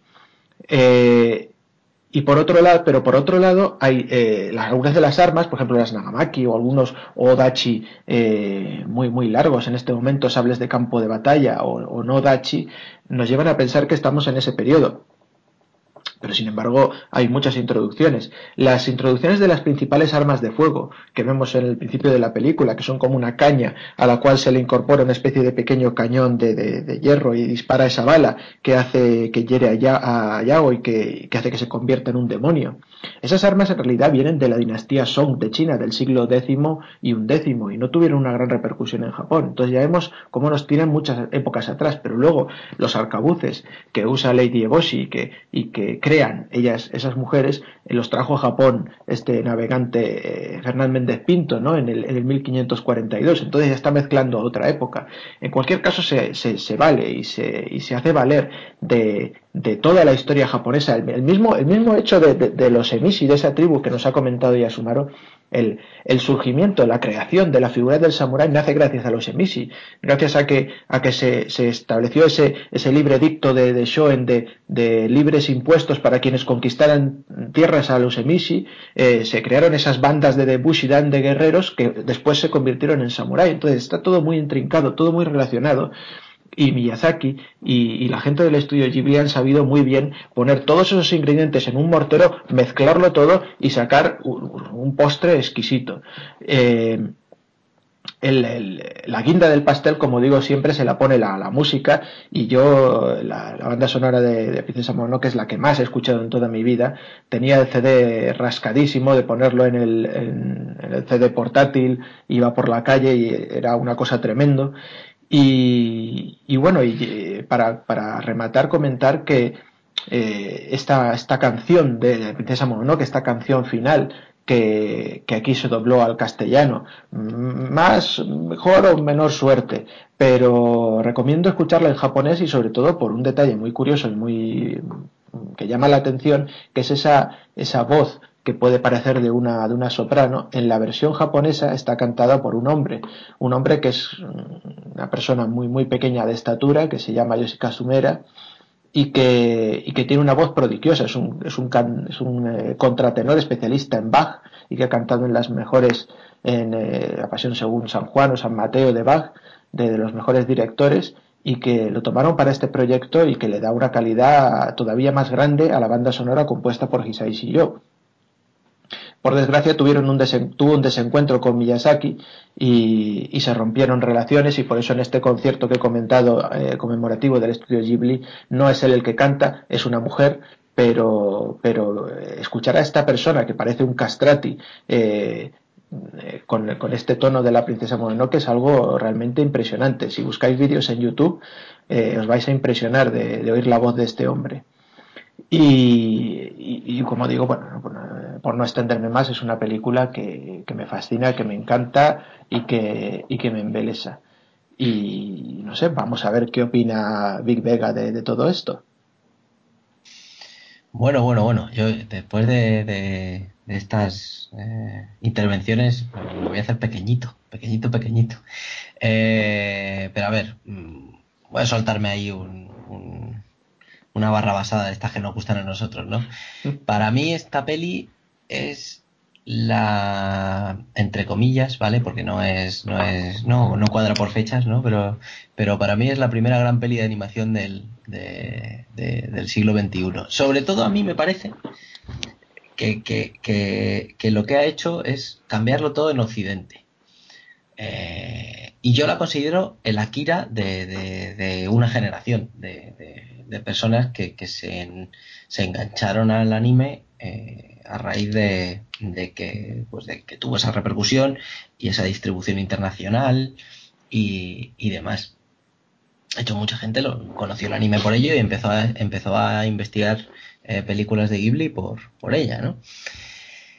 Y ciertamente eh, es una de las pelis que, que yo considero de Miyazaki precisamente más, más pesimistas. Eh, tiene, pues eso, como temática el ecologismo, ya lo hemos dicho, mm, tira mucho también de, de, minorías. Eh, ya hemos visto que, que, bueno, Miyazaki en realidad yo creo que quiso, quiso plasmar así un poco el, eh, su pesimismo con respecto al, medio ambiente, a cuidar el medio ambiente, que es algo que siempre ha tenido, ha estado latente en su obra y, se nota, y creo que lo, que lo consigue muy bien. La película me resulta, aparte de pesimista, muy seria, cosa muy seria que, y otra, y otra vez lo vuelvo a decir, vino muy bien aquí en España, en nuestro país, porque, porque en muchas ocasiones se ve la animación y el cómic como algo para niños. Y si alguien lleva al niño o a la niña a ver Mononoke en su día, pues cuando el tío de un de un flechazo le corta los brazos a otro, pues ahí, ahí se las vio y se las deseó para aplicárselo al niño. O, bueno, si el niño era como yo, seguro que empezó a aplaudir. pero, pero, pero no, creo que hay alguno que se iba a quedar un poco, un poco impresionado, ¿no? Y, y, posiblemente habría muchas asociaciones, ya sabes, de padres, de esto de, de, vamos a aprovechar la coyuntura para echar mierda sobre el cine japonés y ya empezamos a echar mierda sobre el rol, ya de paso, y que no tiene nada que ver, pero da igual, porque para ellos pues somos todos frikis y ya está, ¿sabes? Eh, pero eso, yo creo que, vino muy, muy bien para, para, pues eso, para hacer un paso adelante y, tener esa mentalidad de que el cómic, hay cómic de adultos, cómic de niños y cómic de, de toda clase de, toda clase de géneros, joder. Y, hay una parte que, que mola de esta película, es que hay dos bloques femeninos enfrentados que al final son los que llevan el peso, porque el príncipe sí que hace un poco de hilo conductor y lo podemos considerar prota, pero a mí me parece que las, las, las dos señoritas que, que, tienen ahí que parten la pana son Lady Eboshi y, y Mononoke eh, y San. Eh, Lady Eboshi me parece un personaje estupendo. Yo creo que es de los mejores personajes que, que, que se ha visto en Ghibli. Eh, es complejo, es, es, un maravilloso. Es, eh, lo primero que la ves hacer es disparar a unos lobos, ¿no? Y entonces en ese momento yo que soy así un poco amante de los bichitos y tal, la odias al instante. O sea, esto es. no quieres, no quieres nada más que, que, se muera, que llegue, que llegue la princesa o cualquier lobo y la reviente y tal. Y después la quieres abrazar porque la ves que, joder, da trabajo y rescata prostitutas y enfermos. Dices tú, joder, les trata bien, les valora. Es como, joder, qué maravilla Lady Boshi, ¿no? Es, es una contradicción en sí misma y, y, bueno, y cuando crees que la vas a querer mucho, la ves probando un fusil y, dices, bueno, pues entiendes que, ella tiene, ella tiene un objetivo eh, y de ese carro no la va a bajar nadie y ella tiene que dirigir su ciudad y, hacer lo que tiene que hacer, ¿sabes? Y por otro lado está San, que, que, tiene sus fuertes convicciones y lo único que me chirría eh, es, es, algo que también pasa en alguna peli que otra de Ghibli de estos de amor repentino, es, es, eso, ese, ese especie de enamoramiento con el príncipe porque parece que él ha dicho, eres bella, y es como, oh, Dios mío, me ha dicho que soy bella, ¿sabes? Pero, pero aparte de esto, eh, que es un puntito, me mola, me mola mucho cómo defiende sus ideales, como si de repente decir, oye, si tengo que coger un puñal y irme a cargarme a Lady Boshi, en plan Tenchu, pues me la, me la voy y me la, y me la cargo porque es lo que tengo que hacer. Y sus ideales al final no los cambia por nada. Se podía haber ido con el chico, pues no, pues ella se va con sus cosas y ya está. Y, y, me gusta, me gusta la película. A ver, no es de mis favoritas, ya, ya, ya os lo he dicho. Coincido con vosotros que le sobra metraje, se me hace pesada en, algún, en algunos momentos. Pero el tema del ecologismo me mola como lo, como lo trata, porque otros, en otras películas, series o documentales o tal, te sueltan discursos, te, pues eso, apelan a, ciertas cosas que no, que no vienen al caso y que al final lo que pueden hacer precisamente es que apagues y digas, mira, paso.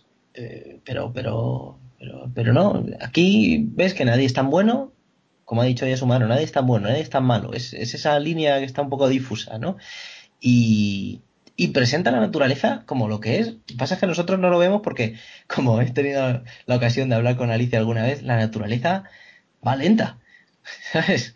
Va, poco a poco, pero la naturaleza, si la agredes, te va, se va a defender. ¿Sabes? Y, y mola, mola bastante. Y hay una cosa muy curiosa.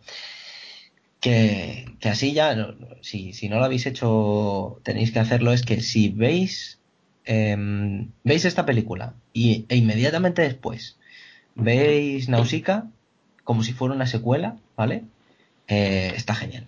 Está genial porque te da la sensación de que a lo que vamos abocados, si seguimos así, ¿no? Eh, es, es, eh, es, es, a lo que nos presenta Nausicaa, que es un, pues es un mundo hostil, el bosque infectado eh, y demás cosas que aparecen en la peli. Es, es un ejercicio muy interesante y que, os insto a que, a que lo hagáis. Y así de paso veis Nausicaa, que si no la habéis visto, pues mola mucho. Sabéis que eso también, eso también está bien. Y hay algo que quiero decir.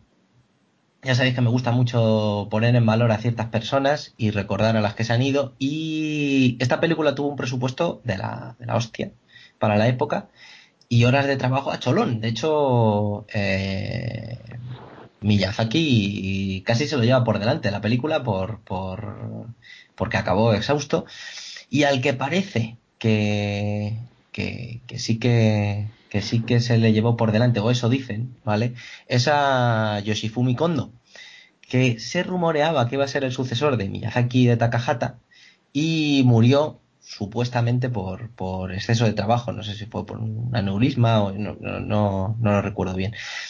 Y este hombre tenemos que recordar que debutó con Susurros del Corazón en la dirección, una peli que gusta mucho en mi casa, y, y que participó en películas como Recuerdos del Ayer, Nicky la Emprendido de Bruja, que ya la he nombrado yo y que me encanta, y series como Sherlock Holmes y, y Lupin III. Y empezamos a ver que ciertos nombres se van repitiendo en, eh, en, en, este programa y en otros programas cuando hemos tratado cosas de Ghibli y ves que si los productos eran tan buenos era por algo, ¿verdad? Porque había gente detrás sosteniéndolos que hacían trabajos realmente tremendos. Así que bueno, el recuerdo para Yoshifumi Kondo y, y eso es. Pues sí, la verdad es que cuando la calidad está ahí se hace patente. Eh, incluso en España y además pese a la terrible distribución y terrible presentación que tuvo la princesa Mononoke porque eh, yo no tuve no, no, hubiera tenido ocasión de, verla en cine o de saber que siquiera la habían traído en cine en, en mi pueblo o en la zona de, Alicante. Pero Alicante, Benidorm, etcétera.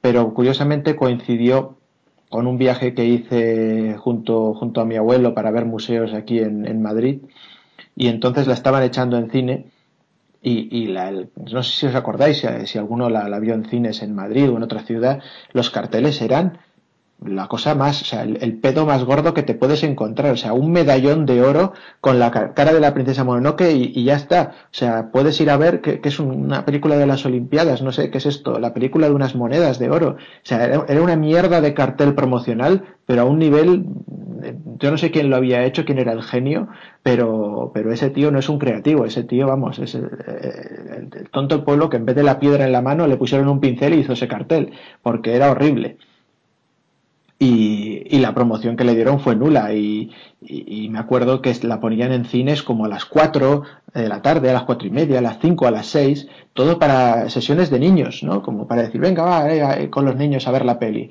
Imagino cómo habrían salido algunos después. Y, y, pese a eso, luego el éxito que tuvo, sobre todo más tarde, ¿no? Cuando ya llegó de, en otros formatos.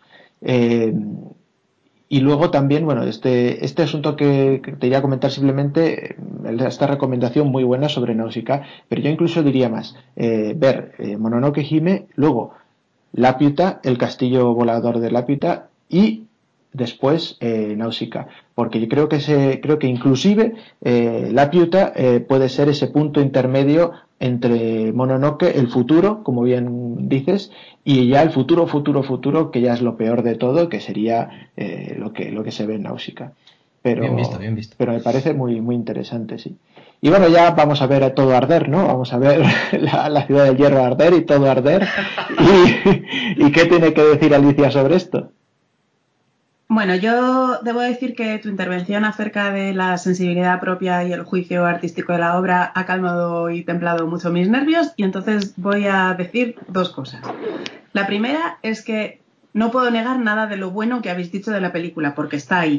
O sea, la, película tiene una serie de, cualidades que a mí pueden llegarme más o menos, eh, pero que están. Yo no voy a decir que la película es mala, ¿vale? A mí me aburre soberanamente y no me interesa en absoluto.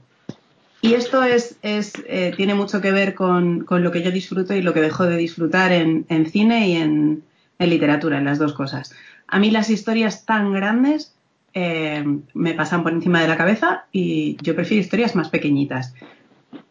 No tan pequeñitas como Totoro, ¿vale? Un, poco así ahora mediocritas. Una cosa normal, vamos, de los medios. Y, y por eso Mononoke no me gusta. Me parece además que es un poco grandilocuente. Me parece me parece que abarca demasiado y aprieta poco. Y ahora vamos a hablar de lo que me interesa de verdad de la peli y de lo que me interesa decir de la peli.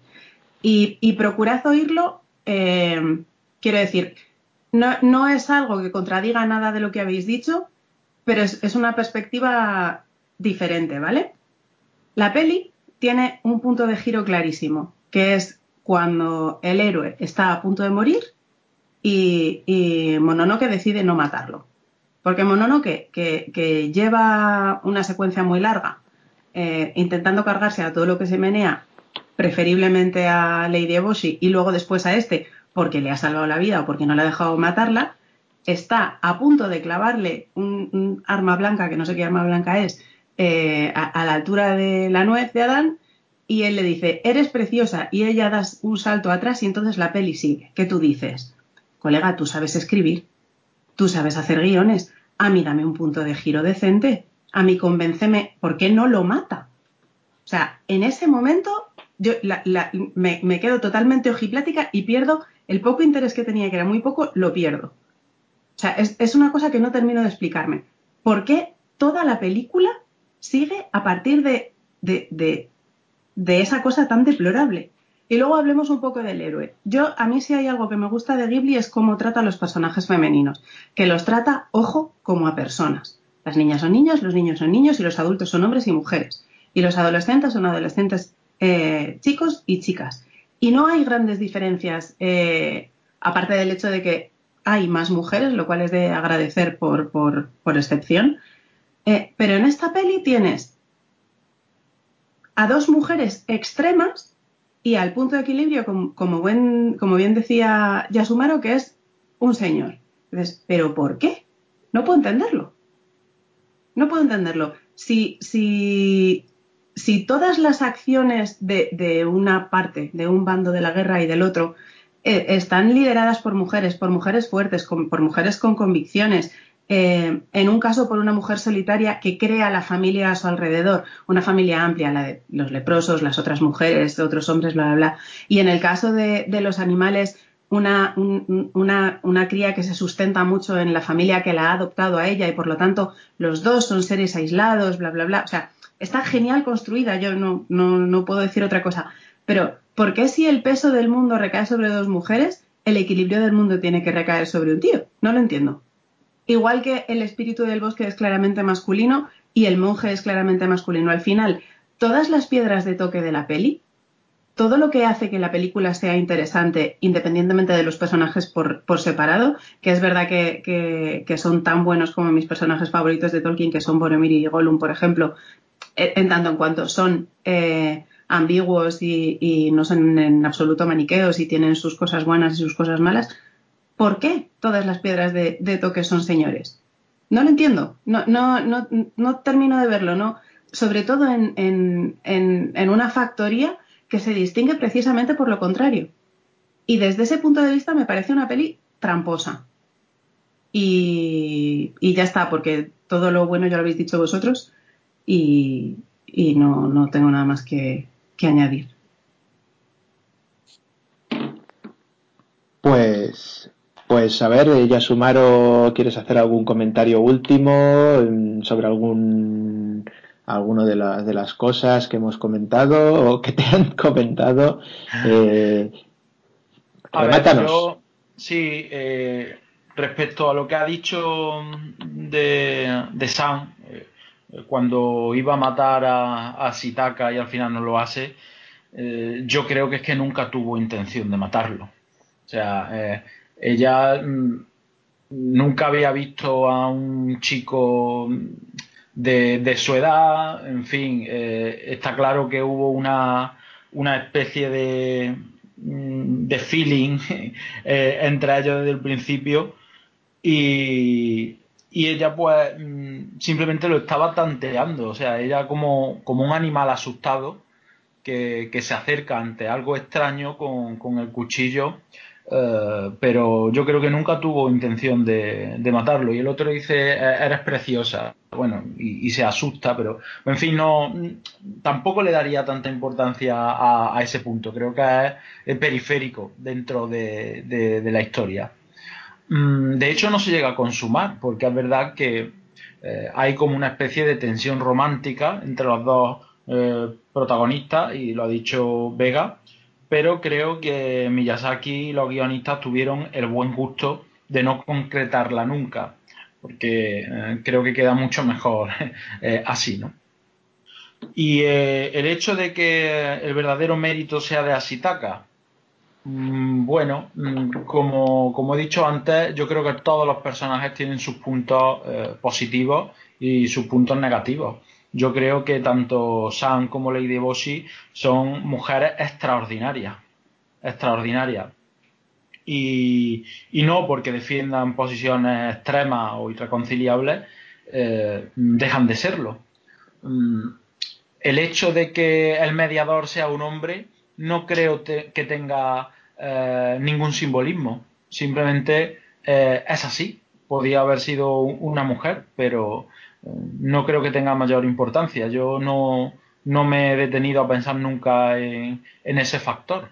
Eh, sin embargo, sí es evidente el protagonismo que, se llevan las mujeres en, la película y, bueno, y en todo el estudio. Incluso, mm, ya te digo, eh, incluso violando un poquito lo que son los, preceptos históricos, ¿no? que hemos visto que ni, ni de coña una mujer eh, lideraría una ciudad militar e industrial en aquella época, ni de coña una matriarca lideraría un pueblo eh, de Misi, y ni de coña las prostitutas tendrían un tratamiento tan amable eh, en, esos, en esos momentos. Así que mm, yo creo que Miyazaki le concede muchas prebendas a las mujeres y el hecho de que eh, eh, sea un hombre es un, factor mm, simplemente coyuntural. Pues muy bien, pues eh, hemos dado fin a la princesa Mononoke de esta manera y, vamos a pasar a la siguiente y última película de este, este programa especial del estudio Ghibli que nos la va a traer Vega y a ver con qué nos va a sorprender. Pues hombre, si ya he dicho que, mi película no, no favorita, pero bueno, una de las favoritas, pero sobre todo la que me parece más completa de, de Ghibli es el viaje de Chihiro, pues hombre, pues va a ser el viaje de Chihiro, cómo no. De 2001, eh, a ver, vamos, para que, para que nos hagamos una idea de la repercusión de esta película, es, es la única película de eh, animación, digamos, japonesa de anime, que tiene un Oscar a la mejor película de animación. Eh, y hasta la llegada de Your Name, este, este último año, era la más taquillera de la historia del anime. O sea que estamos hablando de, de palabras mayores.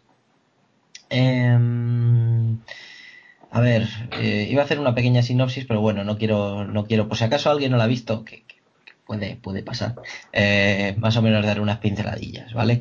Em, cuenta la historia de, de Chihiro, que es una niña eh, muy maja, que va con sus padres a, pues como no, parece una ciudad, un pueblo, vamos, más bien, un poco de campo, a mudarse, ¿no? Ella estaba muy, muy disgustada porque, bueno, eh, está ahí en el coche abrazada a su ramo de flores que le han regalado los, los compañeros de la escuela y, bueno, ella pues se pilló ahí un, como una especie de berrinche, no, no, pues lo típico, que no, que no quiere ir, ¿no? Y bueno, los padres estaban de camino y de repente ven ahí el sitio donde quieren ir y pillan como un, como un atajo.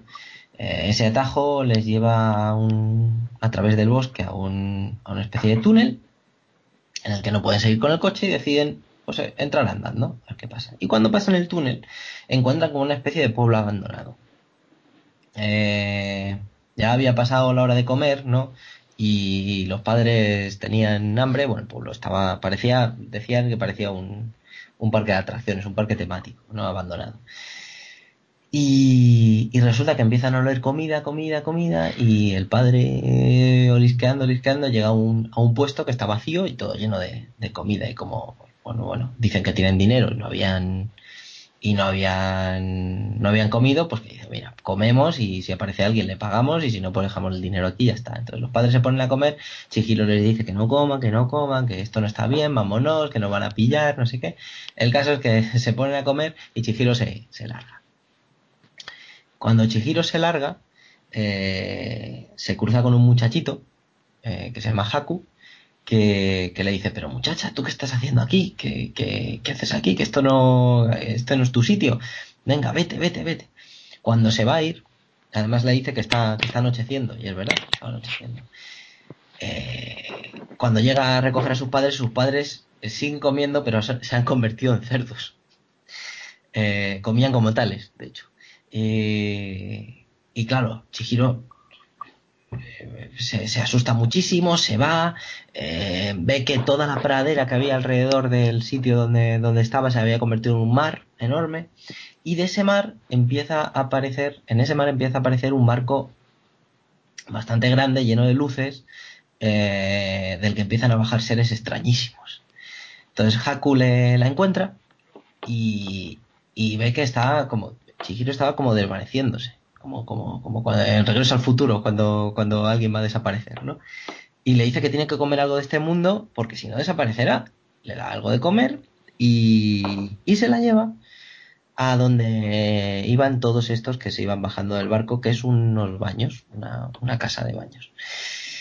Y, y, bueno, en esa casa de baños, eh, digamos que tiene que ir a, a ver una, Ayubaba, una, una bruja, que ha jurado que va a dar trabajo a todo el que se lo pida, ¿no? Entonces la pide trabajo en esa casa de baños y, se lo da. Le, le, quita parte de su nombre, de Chihiro le quita unos cuantos kanjis eh, del nombre y del apellido y le deja solamente con el, con el símbolo de Mil, con el símbolo de Sen, y, y efectivamente a partir de ese entonces se llamará Sen.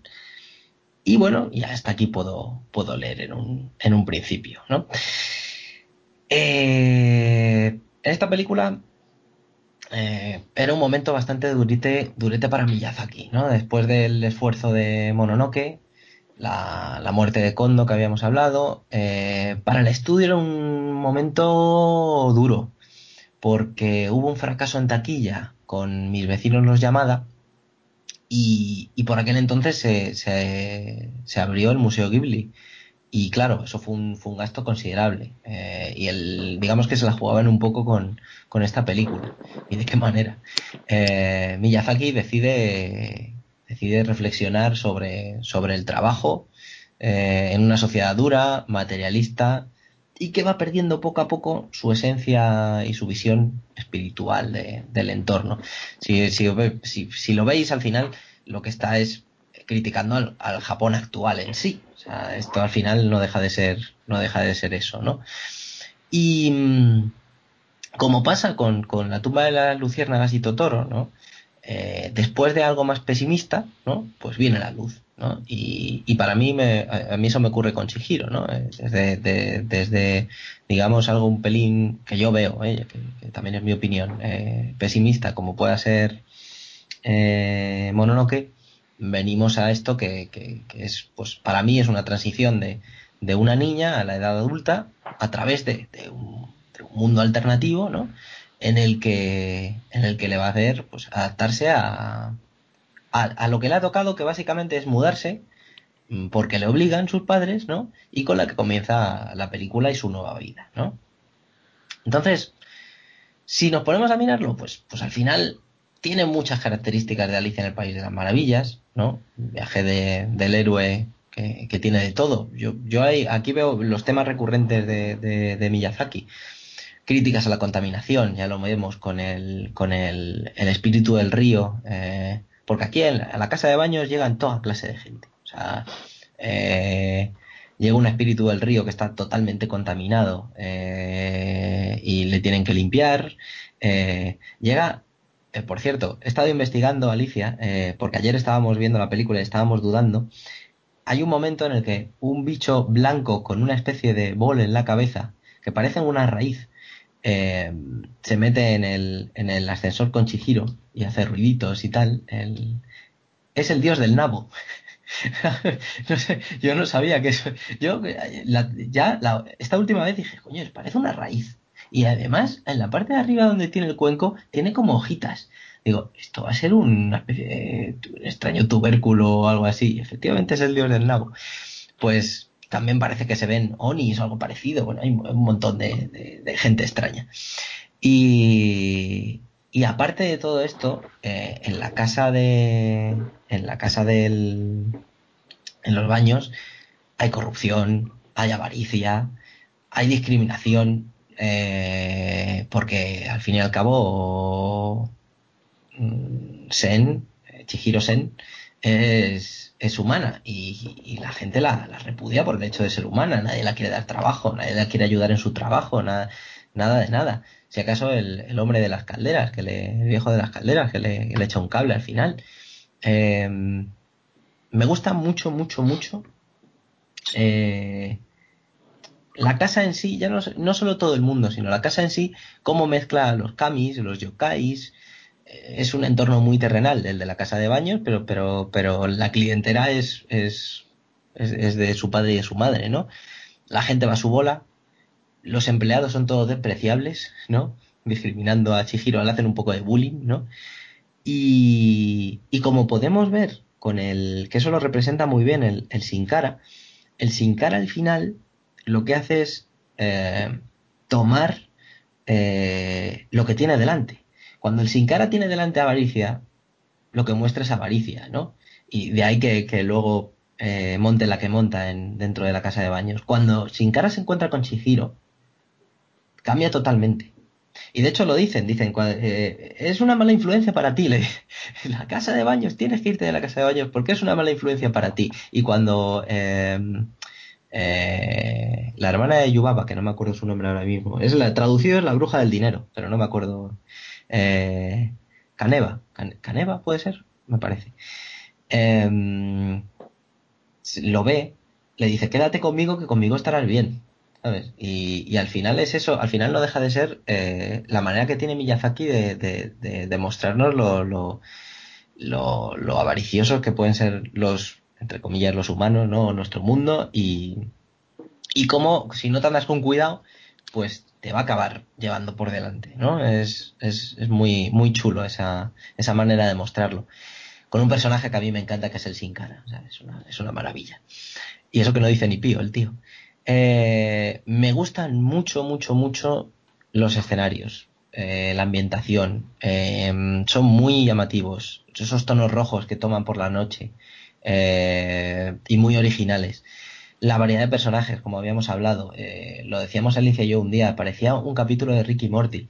Capítulo, típico capítulo de Ricky Morty en el que ves gente en background que no, no para de haber gente en background con, con pintas extrañas, raras, pues Aquí pasa lo mismo. A cada escena que ves a la gente en los baños, uno tirado, el otro por ahí, otros que salen del, del ascensor, eh, es, es, genial. Eh, y todo apoyado en una música que ya hemos hablado de ella, eh, de, de Hisaishi, que es, que es mágica. O sea, no se la puede, no, no se lo puede denominar de otra manera. cada escena lo convierte en algo muy especial. Yo recuerdo cuando está anocheciendo y no sabes muy bien de qué va la vaina y, y, está anocheciendo y, y, esta muchacha va viendo cosas raras, hay unos toques, como ya os he dicho antes, un poco, un poco de, música tradicional japón que, que, me vuelven loquísimo. Y a veces con muy poquito, muy poquito te ambienta muy bien la, la, escena. Y en mi línea, para acabar, pues me voy a acordar otra vez de los que no están además muy reciente esta semana, tenemos que mencionar que el señor Kamaki, el, viejo de las calderas, eh, era doblado en castellano por el gran Pepe Mediavilla, que, que, nos ha dejado pues esta semana pasada y que, y todos vamos a echar mucho de menos como insensatos que somos, eh, como la voz de Gandalf y, y Morgan Freeman y, tantos otros. Así que bueno, un homenajillo pequeño. Uy, me tengo que unir aquí porque yo conocí a Pepe en una conferencia que dio en la Universidad de Córdoba y a la que tuve la suerte de asistir fue hace dos años y, no conocí a, a, nadie más cercano. ¿eh? era un tío eh, que no se lo tenía creído para nada, que enseguida te, te invitaba a comer o a tomarte algo con, con él. Eh, y una persona extraordinaria y una voz con una textura inolvidable. Me da mucha pena. Tuve la suerte de, regalarle un, un, libro sobre Tolkien eh, en el que intervengo que se llama El árbol de la historia y me lo agradeció muchísimo. Me dijo que, que si alguna vez me pasaba por, por Madrid, eh, bueno, que podría eh, ir a visitarlo. Bueno, una calidad envidiable y que desde luego no, no se ve en persona con tanto talento. Así que yo me uno también al homenaje que le ha hecho Big Vega porque a mí me ha tocado la patata. Esa, esa suerte que has tenido, tío. Eh, yo recuerdo una entrevista que le hicieron hace unos añitos ya en la órbita de Endor, en un podcast eh, que, suelo escuchar mucho y que es eh, muy, muy exitoso aquí en España para los que nos escuchan desde fuera. Y, contaba unas historias muy, muy interesantes de cuando había ido a alguna, alguna convención, alguna cosilla así. Era, era una persona vamos, por lo que, por lo que tengo entendido, excelente. Y así me lo corroboras tú, pues, pues ya está. Pues muy bien, pues eh, vamos a ver sobre esta película, eh, qué opinan los, los cortulios eternios y qué opinión tenéis. Eh, pues nada, por, ya que ha, ha, intervenido Yasumaro, vamos a ver qué tienes que decirnos de Chihiro. A ver, pues sí, una película que mm, ha crecido en, mi recuerdo a medida que la he ido revisitando. Y creo que es una de las mejores cosas que se puede decir sobre una obra de arte en general. O sea, que no te cansa, que no, se quema, sino que mm, tiene muchas capas eh, de lectura y de interpretación eh, susceptibles para ser disfrutada y, y eso es genial. Yo la vi joven, eh, la vi pues en el estreno, también fui al cine como La princesa Mononoke y no una película tan fácil de consumir como La princesa Mononoke que si bien tiene unos trasfondos y unos mensajes más o menos complejos, eh, es disfrutable mm, por gente joven sin ningún tipo de problema. Al final son batallitas entre monstruos, mm, luchas, peleas, explosiones.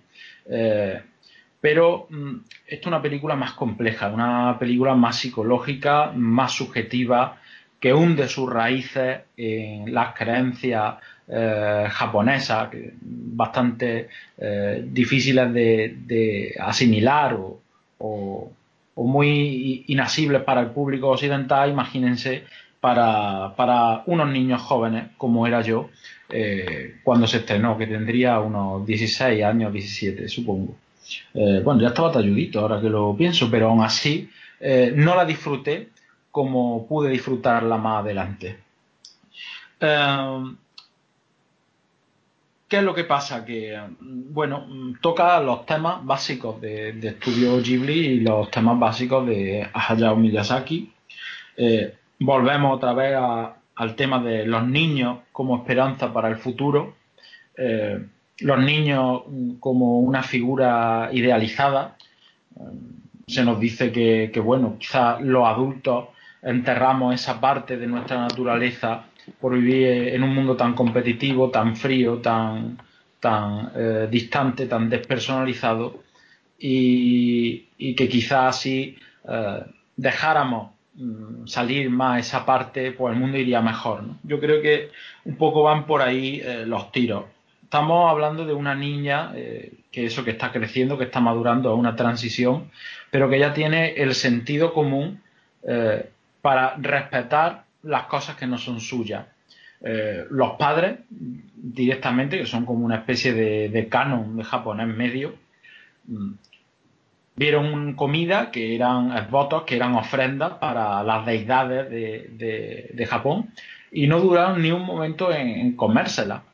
Sin embargo, la niña tuvo la precaución de no hacerlo aquí se ve lo que, lo que estoy diciendo, ¿no? Esta eh, exaltación de los valores, de la candidez de, lo infantil respecto eh, a, la madurez. ¿Qué se está diciendo con eso? Pues que los valores eh, japoneses, el sentido común, la coherencia, la amabilidad, el saber de dónde venimos y hacia dónde vamos, pues eso se está perdiendo en Japón y, con la película se, hace una, proclama. También tiene un, componente ecologista brutal.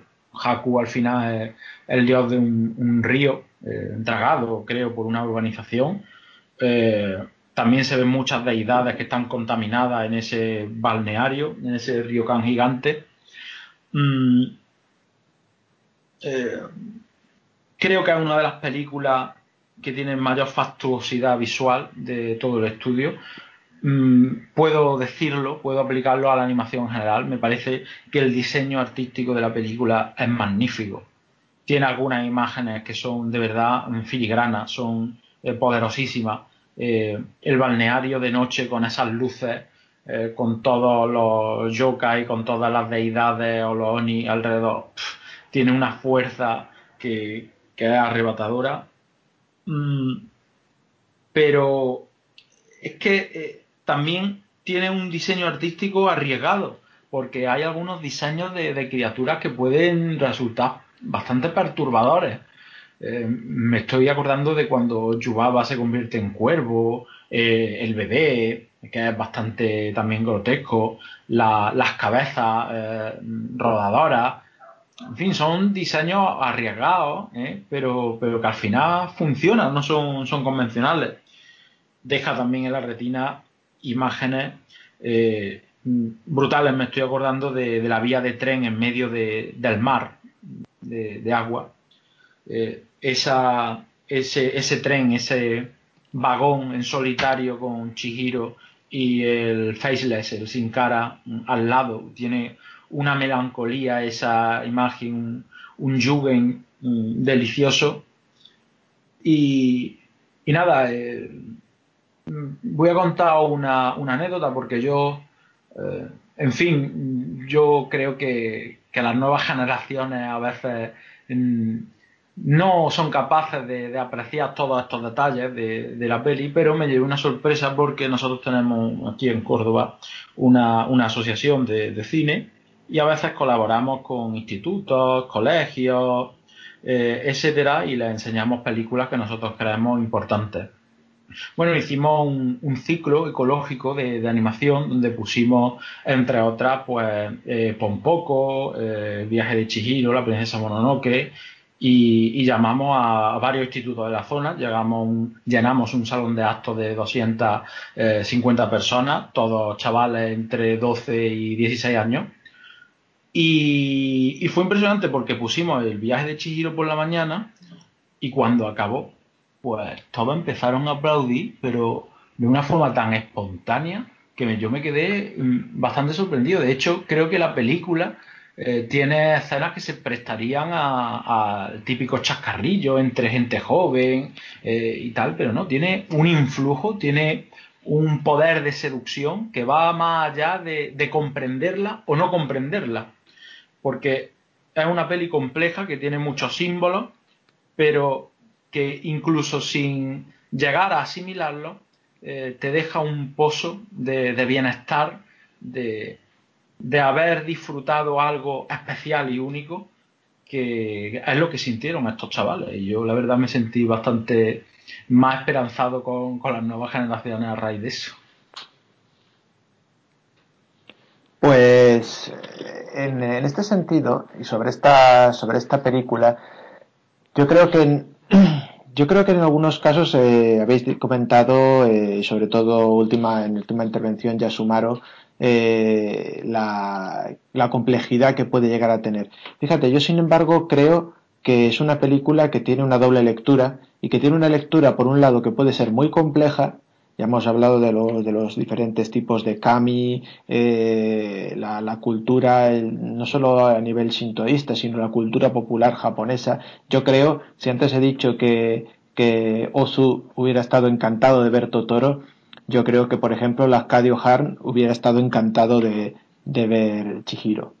Eh, pero yo creo precisamente que tiene otra lectura y es una lectura muy simplista y que es una, lectura muy accesible al público. Y entre otras cosas, porque ya hemos hablado que el tema de que le den un Oscar a una película o no, pues eso, eso, es, eso no, tiene, mucha discusión, porque eso es eh, cuatro viajestorios que, que, que, se les dé hacer esto o hacer aquello.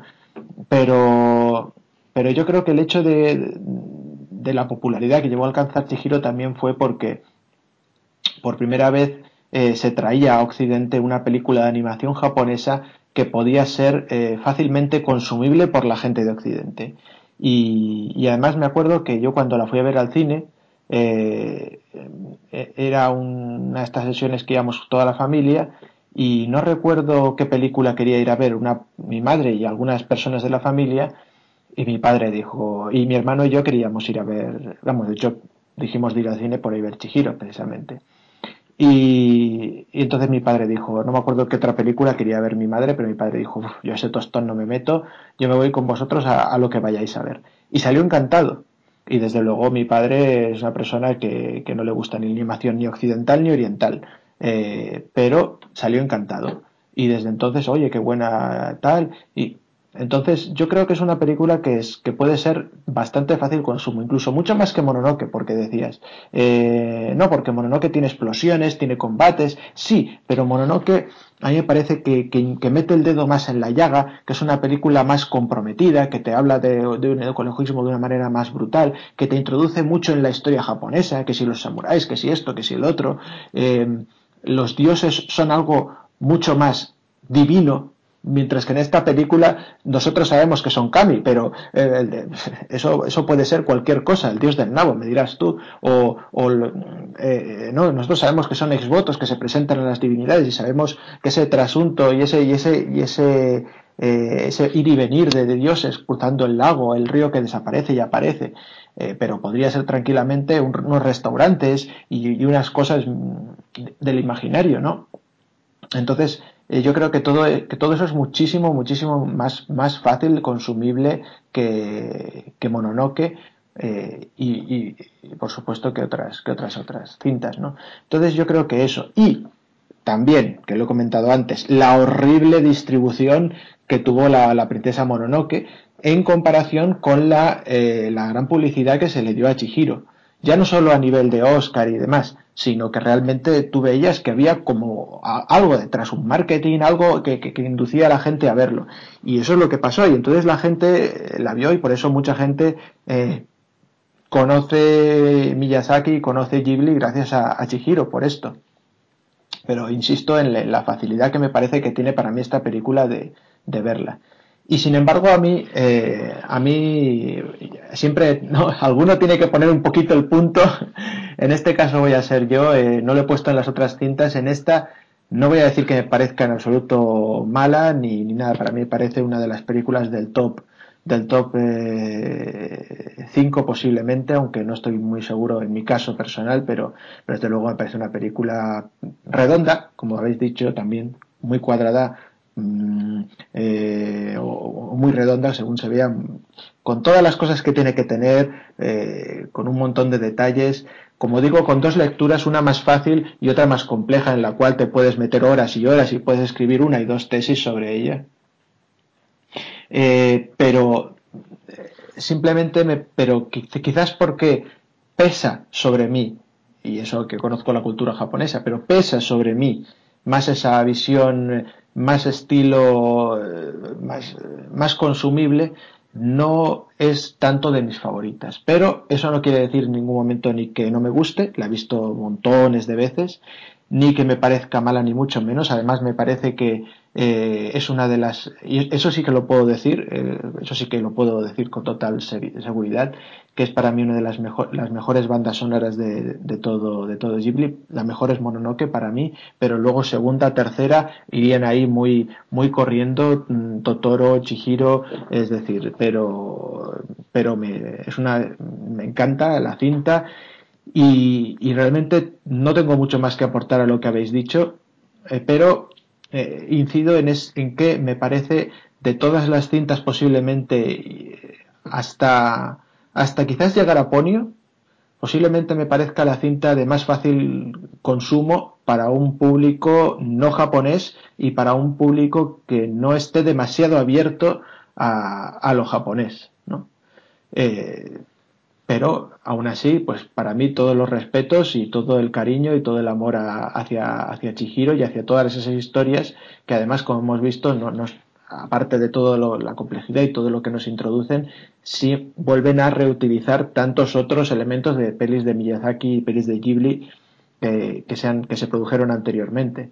Si hemos dicho que lo suyo sería ver Mononoke, Laputa y Nausicaa, eh, realmente para para disfrutar en toda su totalidad Chihiro, lo que hay que hacer es ver toda la filmografía de Ghibli anterior, inclusive Nausicaa, que no entra dentro de la filmografía de Ghibli, ¿no? de Ghibli, en el sentido de que se, se, hizo antes de que se fundara el estudio. Así que totalmente recomendable, por supuesto. Y a ver qué nos tiene que decir en este caso, pues Alicia de, de esta película, de Chihiro.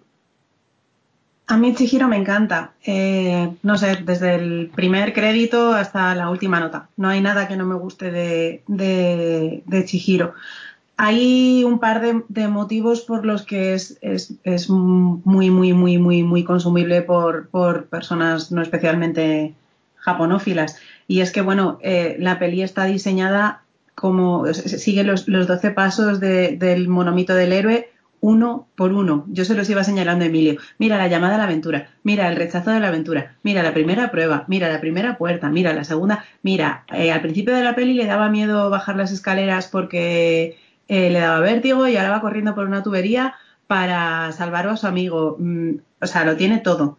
Incluso la, vuelta la vuelta a casa con la recompensa que son los padres. Tiene además referencias que no sé si son referencias a la mitología griega o son, son mitología compartida. No lo sé. Pero el, el mito de Perséfone, que es raptada por Hades, pero tiene que volver. Eh, eh, perdón. Eh, Demeter es raptada por. Sí, es la misma, da igual. es raptada por el dios de los infiernos y la madre quiere que vuelva y, y la hija vuelve, pero no puede quedarse con nosotros para siempre porque ha comido comida del, del infierno, entonces tiene que volver, y así se establece la diferencia entre las estaciones del año. Eh, Chihiro es, es, es, buena y no come y por eso puede volver y puede salvar a sus padres, aparte de por todas las otras pruebas que le ponen. Eh, el mito de Orfeo y Eurídice, cuando le dice Haku, el, el, espíritu del río, que por favor no mire atrás, ella se siente tentada a mirar, pero finalmente no, no mira y, y, puede seguir adelante. Todo eso, eh, incluso los, los adolescentes en, los que yo no creo, o sea, yo, bueno, tengo, tengo ahí mi, mi, propia teoría al respecto. Eh, todo eso lo tenemos incorporadísimo porque, eh, porque es, es, casi como, como la misa, ¿no? Lo hemos, lo hemos vivido y estudiado y oído en, en docenas de series y películas, desde, qué sé yo, eh, pues películas de la era del Peplum hasta, hasta dibujos animados como Ulises 31 todo eso está, está en Chihiro y, y, por eso a nosotros se nos hace tan accesibles. Sin embargo, y a pesar de que para mí la peli es redonda, yo lo que quiero es la secuela, por favor. Porque no nos olvidemos de que Chihiro y sus padres salen de ese extraño templo y casa de baños para dioses y, y han hecho el, el, viaje de Rip Van Winkle. O sea, ellos vuelven y ha pasado una cantidad de tiempo indeterminada, el coche está lleno de polvo, el camino, que era un camino eh, de tierra, tiene la hierba crecida. ¿Qué ha pasado ahí? Yo quiero saber lo que se encuentran después. Y quiero saber cuál es el siguiente salto en el, en el crecimiento de, Chihiro eh, para volver atrás en el tiempo. Porque sospecho que es lo que tendría que hacer para, para poder adecuarse a, a, la vida que se vayan a encontrar. Porque yo creo que los señores de la mudanza no les van a estar esperando. O sea, es la sospecha que yo tengo. Respecto a lo que ha dicho Alicia de, de esas referencias mitológicas mixtas, yo creo que, que sí, porque eh, hay también un, mito japonés que es de Izanagi y Izanami. Bueno, son los dos padres fundacionales de, Japón. Eh, ella muere al parir al dios del fuego y entonces Izanagi baja al Yomi, que es como eh, el ave griego, eh, a rescatarla, pero no puede porque ella ya ha probado los, frutos de, del inframundo.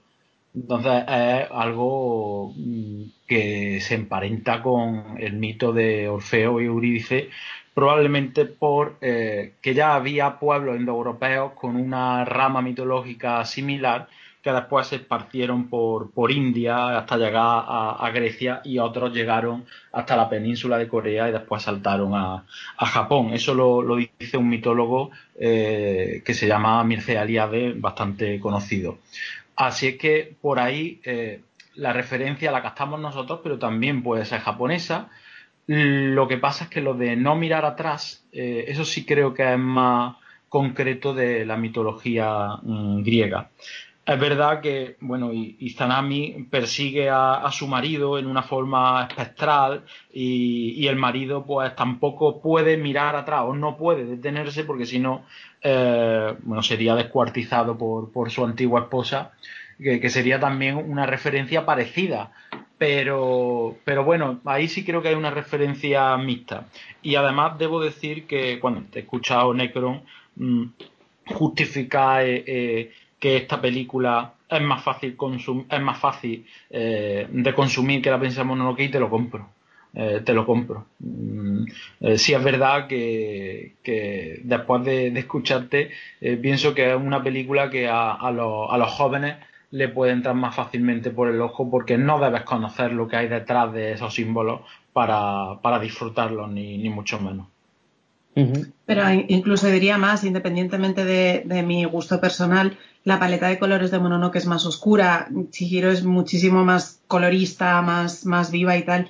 Y mientras hablaba ahora Yasumaro, eh, se me había olvidado, tenemos el eh, Chihiro perdiendo el, el nombre, es es, está muy relacionado. No quiero decir que sea una referencia clara, pero bueno, guarda mucha relación con, con otro, otro cuento de hadas también muy arraigado en, en nuestra propia eh, cultura occidental, como el del enano saltarín, Rumpelstiltskin, que, que, bueno, sabéis lo de la hilandera que hilaba paja y oro y tenía que adivinar el nombre del enano si quería recuperar a, a su primogénito, etcétera. Y, y, hay, y esto estoy segura de que es casual, porque no creo yo que haya metido mitología cristiana, pero Chihiro va salvando los pecados capitales uno por uno, un poco de, manera ahí sibilina. Em, se enfrenta a la pereza, eh, se enfrenta a la codicia y por eso no se la come el, el Sin Cara cuando, cuando ya está ahí eh, mal influenciado por la casa de baños, que es donde es malísima. Y se me había olvidado, y esto es, es muy bonito, hay una escena en, en Chihiro que es eh, la escena que comentaba antes también Yasumaro del tren, cuando están eh, los, los, pues el bebé y, el, el, cuervo mosca transformados, está em, eh, Sin cara ha vuelto a ser el mismo y Chihiro ha vuelto a ser ella misma, están todos en el vagón de tren y van a ver a la parte buena de, la bruja, porque eh, de hecho ella es la que dice que, ellas dos, las dos gemelas, forman parte de, un todo. que es una escena eh, pues casi simétrica a la escena eh, post-inicial, vamos a decir, de, la tumba de las luciérnagas, cuando los dos hermanos, ya muertos en espíritu, toman el tren y van a, verse, o sea, ellos dos ya se han transformado, han pasado eh, de, ser unos niños relativamente felices en periodo de guerra a pasarlo fatal y morir, y entonces se han transformado en lo que ellos eran al principio de la peli, igual que, que Chihiro, igual que, el Dos Caras, y que el Dos Caras no, que Sin Cara, perdón, y vuelven al principio de la historia a ver dónde todo pasó. Y, igual que, el, el, Jin y el Yang eh, se hacen uno en, la bruja de, de Chihiro, eh, eh, se, crea también un, círculo narrativo en, en Luciérnagas. Me parece un paralelismo muy chulo de resaltar. Sí, sí. Eh, eh, también había una, una, cosa curiosa, una cosa graciosa que me olvidé de comentar en Totoro, y es que el otro día cuando, cuando la estaba volviendo a ver, eh, el principio de la película yo iba pensando, digo, qué, qué, qué diferencia tan brutal, ¿no? Entre Totoro, y precisamente esto lo comentaba Alicia, ¿no? De todo, todo, todo happy, happy, happy. ¿Qué diferencia entre Totoro y Chihiro cuando empiezan de la misma manera, ¿no? Es decir, eh, el moverse de una ciudad a una, a otra, a una zona más rural. Y, y todo lo que en Totoro, Satsuki y Mei es todo felicidad y felicidad, Chihiro está ahí cagándose en todo. Me, y me acuerdo diciendo, viendo la escena en que llegan Satsuki y Mei a la casa y, van a coger una viga y la empujan y dicen, ah, mira, está podrido, ah, está podrido, se va a caer, ah, qué feliz, ah, ha caído una viga al lado mío, casi me abre la cabeza, pero estoy muy contenta, ¿no?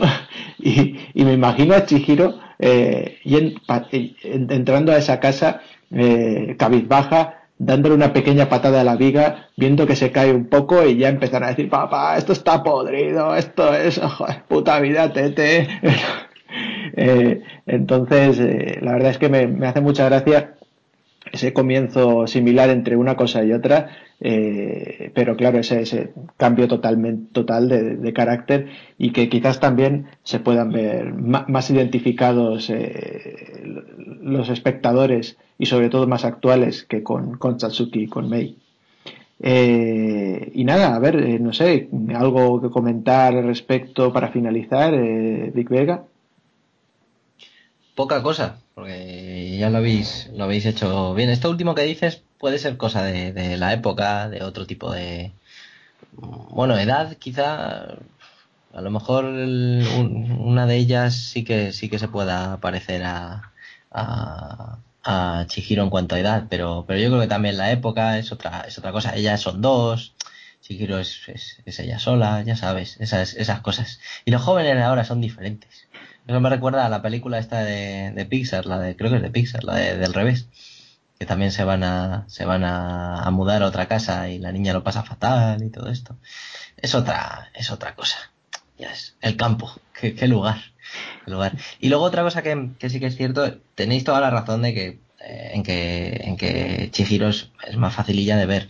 Pero yo tengo que reconocer que, que la película se disfruta el triple cuando conoces eh, ciertas cuestiones de la cultura japonesa, ciertas culturas de, de pues, sobre todo leyendas eh, religiosas también, ciertas cuestiones religiosas también las del sintoísmo sobre todo las, las entienden mejor, entienden mejor cómo se comporta cierta gente en las películas o por qué las cosas están como están o ¿sabes? es muy es muy es muy curioso y, y precisamente bueno Ghibli entre otras cosas la animación japonesa en parte tiene mucha culpa de, mi interés por por, por Japón y, de, cómo comenzó todo, todo, todo este amor que tengo hacia, hacia esa tierra y demás. Así que bueno, eso también en parte les tengo que culpar a Ghibli. Pues bueno, pues nada, eh, con esto hemos llegado al, al final de, de, nuestro repaso por algunas de las películas, algunas al menos que aquí los eternios consideramos más, más interesantes o más importantes o de, más relevancia de comentar de, del estudio Ghibli. Eh, decir, y no me quería, no me quería quedar sin decirlo, eh, hemos hablado al principio del programa de, que este programa sirve como homenaje al fallecimiento de Isao Takahata, que no solo, eh, entre otras películas, pues estuvo al cargo de esta que he comentado, Alicia la tumba de las luciérnagas, sino que fue fundador, cofundador del estudio Ghibli y que nos ha dejado recientemente y también eh, no solo este, este homenaje, sino resaltar el hecho de ese, ese futuro parque, ¿no? parque Parque Ghibli que posiblemente se abrirá en 2022. Y, y por último, decir que yo creo que en todo este programa, aparte de comentar Ghibli sobre todo para aquellas personas que no lo conozcan, pero también para aquellas personas que sí que lo conozcan, pero que quizás no, no sepan en muchos casos y de cada una de las películas que hemos hablado, las, la, las partes más ocultas o la simbología o, o aquellas cosas que como ha dicho Vega, eh, si se conocen, se hace que se pueda disfrutar más de la película.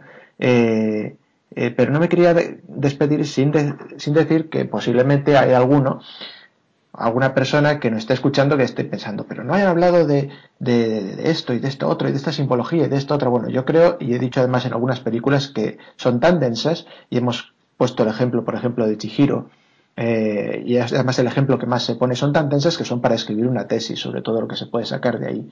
En mi caso, en el de Mononoke, eh, yo también creo que puede sacar una tesis de ahí, y ya, solo, hablando de los diferentes periodos históricos que trata. Pero luego hay otras interpretaciones y hay otras interpretaciones de interpretaciones de interpretaciones y no quería despedirme sin dejar de decirlo porque, sobre todo además en mi caso de Totoro, puede que haya gente que haya dicho, pero no ha dicho que Totoro es una historia de fantasmas y que Mei y Satsuki están muertas y que Totoro es el dios de la muerte y todas estas cosas que se suelen decir.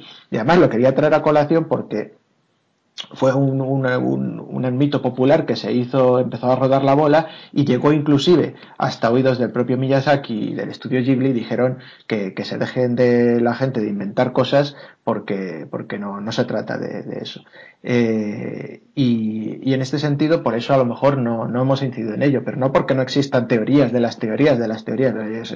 Llegas a escuchar que, que, que si a lo mejor, que si Totoro o que si Pompoco, que es una historia de, de mapaches japoneses, ¿no? Pues se puede basar en el onanismo necrófilo posmodernista de Freud leído a través de Lali. Pues sí, si te pones a romperte la cabeza puedes ver pero, pero más o menos yo creo que en este programa lo que hemos intentado es traer las películas más características del estudio Ghibli y además pues un poco desentrañarlas para que todos las podáis disfrutar un poquito más. Y, nada, pues finalizado esto, vamos a, a pasar a la ronda de, de, recomendaciones y o críticas o eh, extensión un poquito también sobre el mundo de Ghibli. Y vamos a ver, vamos a pasar con, con Big Vega a ver qué nos tiene que contar. Pues mi recomendación va a ser cortita y al pie, pero muy cortita. Eh, a ver, si, si en Saitama se acaba haciendo el... Bueno, creo que era en Saitama. En Nagoya. En Nagoya, perdón. Nagoya. Eh, se acaba haciendo el, el, esa expo de Ghibli que parece que tiene muy buena pinta por lo que he visto en los planos. Eh, ya que vais, pues os pasáis por Tokio, por Mitaka, y os veis el Museo Ghibli que bueno, que es que, yo tuve la, la suerte de, estar hace unos cuatro años, una cosa así, y, que es una gozada. O sea, si os gusta Ghibli, tenéis que ir. Es como una especie, una casa gigante, eh, repleta de cosas sobre Ghibli. Puedes ver exposiciones sobre técnicas de animación que, están, están muy guay, bocetos, eh, storyboards, eh, originales, una, una, auténtica pasada. Cada mes, como ya os he dicho, exhiben un corto exclusivo diferente, con lo cual, pues mira, si ya habéis ido una vez, pues volvéis a ir y ahí eso que os lleváis. Y hay una estatua a tamaño real del gigante de hierro del castillo en el cielo que, es canela fina y que no os podéis dejar de, hacer la fotico con él, ¿no? Y ojo al dato que me he enterado hoy y que Alicia creo que no sabe. Eh, en 2016 se cerró para hacer unas obras eh, y creo que lo han remozado un poquillo y a lo mejor han, añadido algo. Y según tengo entendido, y esto lo tengo que confirmar al 100%, pero, pero vamos, ya lo he leído en un par de sitios, hay un Nekobasu para adultos. Esto tiene un... Eh, dicho así parece una tontería, pero es que cuando, cuando yo fui no me dejaban entrar donde los niños para, para porque por lo visto la edad la edad mental no sirve tiene que ser la del DNI entonces eh, yo vi un Nekobasu yo me quería abrazar a él y eso estaba blandito y tenía pelito y bigotes y eso. Y resulta que, que no que era solo para niños. Así que por lo visto desde 2016 hay un Nekobasu para adultos así que ya podéis abrazarlo y haceros fotos y, esas cosas. Así que nada, no, no os lo podéis perder, de verdad. Si queréis esperar al 2020 y, y os hacéis todo de una tacada y si no, pues ya sabéis. Eso sí, reservad con mucho tiempo porque es un día fijo al que tenéis que ir y reservad con meses de antelación para evitar para evitar rollos. Así que, hala. Muy bien, pues nada, eh, por alusiones hacia el Necobas, Alicia, ¿alguna cosa, alguna crítica, alguna recomendación, alguna otra cosa de Ghibli que se ha quedado en el tintero? Eh, añadir que el Nekobasu de niños estaba lleno de pelotillas de hollín y fue muy frustrante no poder entrar. Pero sí, yo quería, yo, yo quiero que leáis, leed, personas del mundo, leed. Eh, Ghibli hizo Historias de Terramar basada en, en, una saga de libros, son cortitos, aunque sean muchos, de Ursula K. Lewin eh, o Legin, que tampoco sé muy bien cómo se pronuncia, digamos Lewin. Eh, que es la, reina de, la literatura de fantasía y ciencia ficción o ciencia ficción y fantasía. Lamentablemente nos ha dejado hace poquito, eh, pero ha dejado detrás mm, obras maravillosas. Entre ellas, Historias de Terramar, que habla de, las historias de un mago que, a pesar de los pesares y de cómo lo hayan retratado, es negro.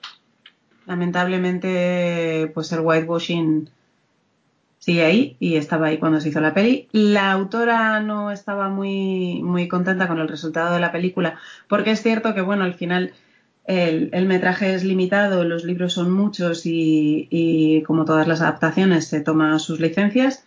No obstante, vedla y, después leed los libros, o al revés, da igual. Es maravillosa. Pues sí, pues justo mi recomendación eh, tiene un poquito que ver con esto que, has comentado, porque a mí, desde luego, yo creo que a mí, me pasa como a Yasumaro, que, que, me fascina todo el estudio Ghibli, pero desde luego hay algunas películas que me encantan. Y, entre ellas, entre todas ellas están las que hemos comentado en este programa, pero también otras que han salido a relucir y, son El Castillo en el Cielo, Yaputa, eh, Náusica al Valle del Viento, este eh, Ponio en el acantilado, mm, eh, incluso otras tantas que nos podemos dejar en el tintero, el castillo ambulante de Hole, muy recomendable como para verla como muy, muy, comillas, comillas, eh, continuación de Chihiro. entonces, pero quería comentar dos películas, especialmente del estudio Ghibli, que a mí me gustaron mucho y que además se salen un poquito, el estudio Ghibli es un, estudio muy rico y tiene mucha, mucha variedad, pero son dos películas que me parece que, pueden asombrar a la gente que está acostumbrada sobre todo a ver eh, otras cintas como Totoro, eh, Mononoke, Chihiro, eh, Ponyo, y son, por un lado, y por eso tiene que ver con lo que ha dicho Alicia, dirigida por el hijo también de Miyazaki, Goro Miyazaki, que dirigió Los cuentos de Terramar, pues eh, La colina de las amapolas, que, es una película de 2011 y que tiene una estética que realmente yo jamás, uno jamás podría pensar que es una película de 2011 porque tiene una estética eh, muy, muy vintage y es claro porque está basada en un manga de los años 80. Pero es una película, la verdad, eh, exquisita que relata la vida de, de, unos, eh, de unos jóvenes que, van al instituto en los años 60 en Japón y sus luchas por, por mantener una asociación cultural estudiantil que quiere ser demolida. Y, y, en un trasfondo las historias de, de, una, de una niña con, con, sus, con sus padres, con su familia, con el mar, con esa colina de las amapolas desde la cual se ven las señalizaciones de banderas que, se hacen a los barcos. Eh, entonces, la verdad es que es una película que a mí me gustó mucho cuando la vi, me sorprendió mucho. Y hablando de sorpresa, eh, la otra película que iba a recomendar es El viento se levanta, de la cual ya hemos hablado en este programa, eh, especialmente en el programa dedicado a los Oscar, especialmente por, por el, paso que se le dio por los Oscar, como si no, como, como si hubiera pasado el viento, efectivamente, y además que, yo creo que cierra un poquito, pese a que no sea, no será la última película de Ghibli ni de Miyazaki, pero pero eh, cierra un poquito ese ciclo, como digo, que empezaba el estudio Ghibli que se fundaba en ese, en ese año 85, no con esa palabra Ghibli eh, relativa al viento, relativa a la aviación, y, tenemos esta película que es, es una oda y es un, una oda a la historia de la aviación eh, y sobre todo de la aviación japonesa y, y de la aviación pre Segunda Guerra Mundial, ¿no? Y, y que es una, una sorpresa ver una película de una factura tan adulta y no solo porque las otras películas, ni mucho menos otras películas son infantiles, pero ni mucho menos, pero realmente que te cuenten una historia tan compleja y, en la manera en la que la cuentan y cómo van hilando los protagonistas eh, esa enfermedad de la tuberculosis, eh, ese amor entre esa pareja, ese, ese afán por crear ese, ese motor que llegaría a ser en, en el futuro el, famoso motor del caza cero japonés, pues eh, realmente fue otra, película del estudio Ghibli que me sorprendió. Entonces, si alguien quiere de verdad acercarse al estudio Ghibli y ver alguna película que se pueda salir fuera de todo un poco eh, ese, ese logotipo de Totoro que nos presenta el propio estudio, eh, desde luego estas dos películas, La colina de las amapolas del hijo de Miyazaki, de Goro Miyazaki, y El viento se levanta del propio Miyazaki me parecen, me parecen muy, muy impresionantes. Y, vamos a dar paso finalmente a Yasumaro, que nos tiene una recomendación preparada. Bueno, yo voy a romper un poquito la dinámica de recomendaciones Ghibli y eh, voy a recomendar un, libro de un chaval muy majo que se llama Antonio Miguel Santa Cruz, que escribe a la limón con eh, Osami Takisawa, eh, un catedrático de la Universidad Junshin de Nagasaki, y que se llama Caballero, Jesuita y Samurái, tensiones de corte y los confines del mundo. Básicamente se trata de una historia eh, paralela entre la monarquía hispánica, eh, desde finales del siglo XV hasta mediados del siglo XVII, y la evangelización japonesa y todos los avatares políticos que, que había en ese país con eh, la intermediación de los jesuitas y otras órdenes. Mm, lo que se trata aquí es de eh, hacer ver que eh, estamos ya ante un mundo globalizado, donde las decisiones que se toman en, un lado del mundo tienen repercusión en el otro lado. Y, y este es un tema interesante, quizás ayude a comprender un poco mejor eh, por qué pasaron ciertas cosas en Japón. Así que yo creo que cuando los oyentes escuchen el programa ya va a estar disponible en Amazon y en Casa del Libro. Así que invito a que le echen un ojo si, si quieren. Pues estupendo, pues nada, hemos dado, hemos llegado al fin de este programa. Eh, aunque no lo sabemos, pero casi os puedo decir al 100% que en el próximo programa ya el señor del castillo Picuelado Necrom volverá a, su segundo plano y volverá a nuestro boss a, dirigir el siguiente, siguiente programa. Eh, pero bueno, hasta entonces mm, nos despedimos de vosotros, mm, eh, no sin antes recordaros una vez más que nos descarguéis por, por iTunes, por iBox, que comentéis el programa en estos, estas plataformas de iTunes y iBox, porque al fin y al cabo esos son los, los, los feedback que nosotros necesitamos para, para que sepamos si os está gustando, si no, si añadiríais algo, si quitaríais algo, que también nos puteéis un poquito en las redes sociales, en Twitter, está bien tener un poquito de, de, de troleo de vez en cuando, claro que sí, eso da vida al asunto, y, y que, y que, y que comentéis y que nos escuchéis y ojalá os guste y, y sigáis escuchándonos. Así que muchas gracias por participar a todos, muchas gracias Alicia, eh, a, eh, Yosumaro, Vega. Nada, aquí estamos siempre. Para serviros. Un placer. Y nada, y nos vemos a todos, nos vemos en el próximo programa de Lo que Eternia se llevó. Muchas gracias.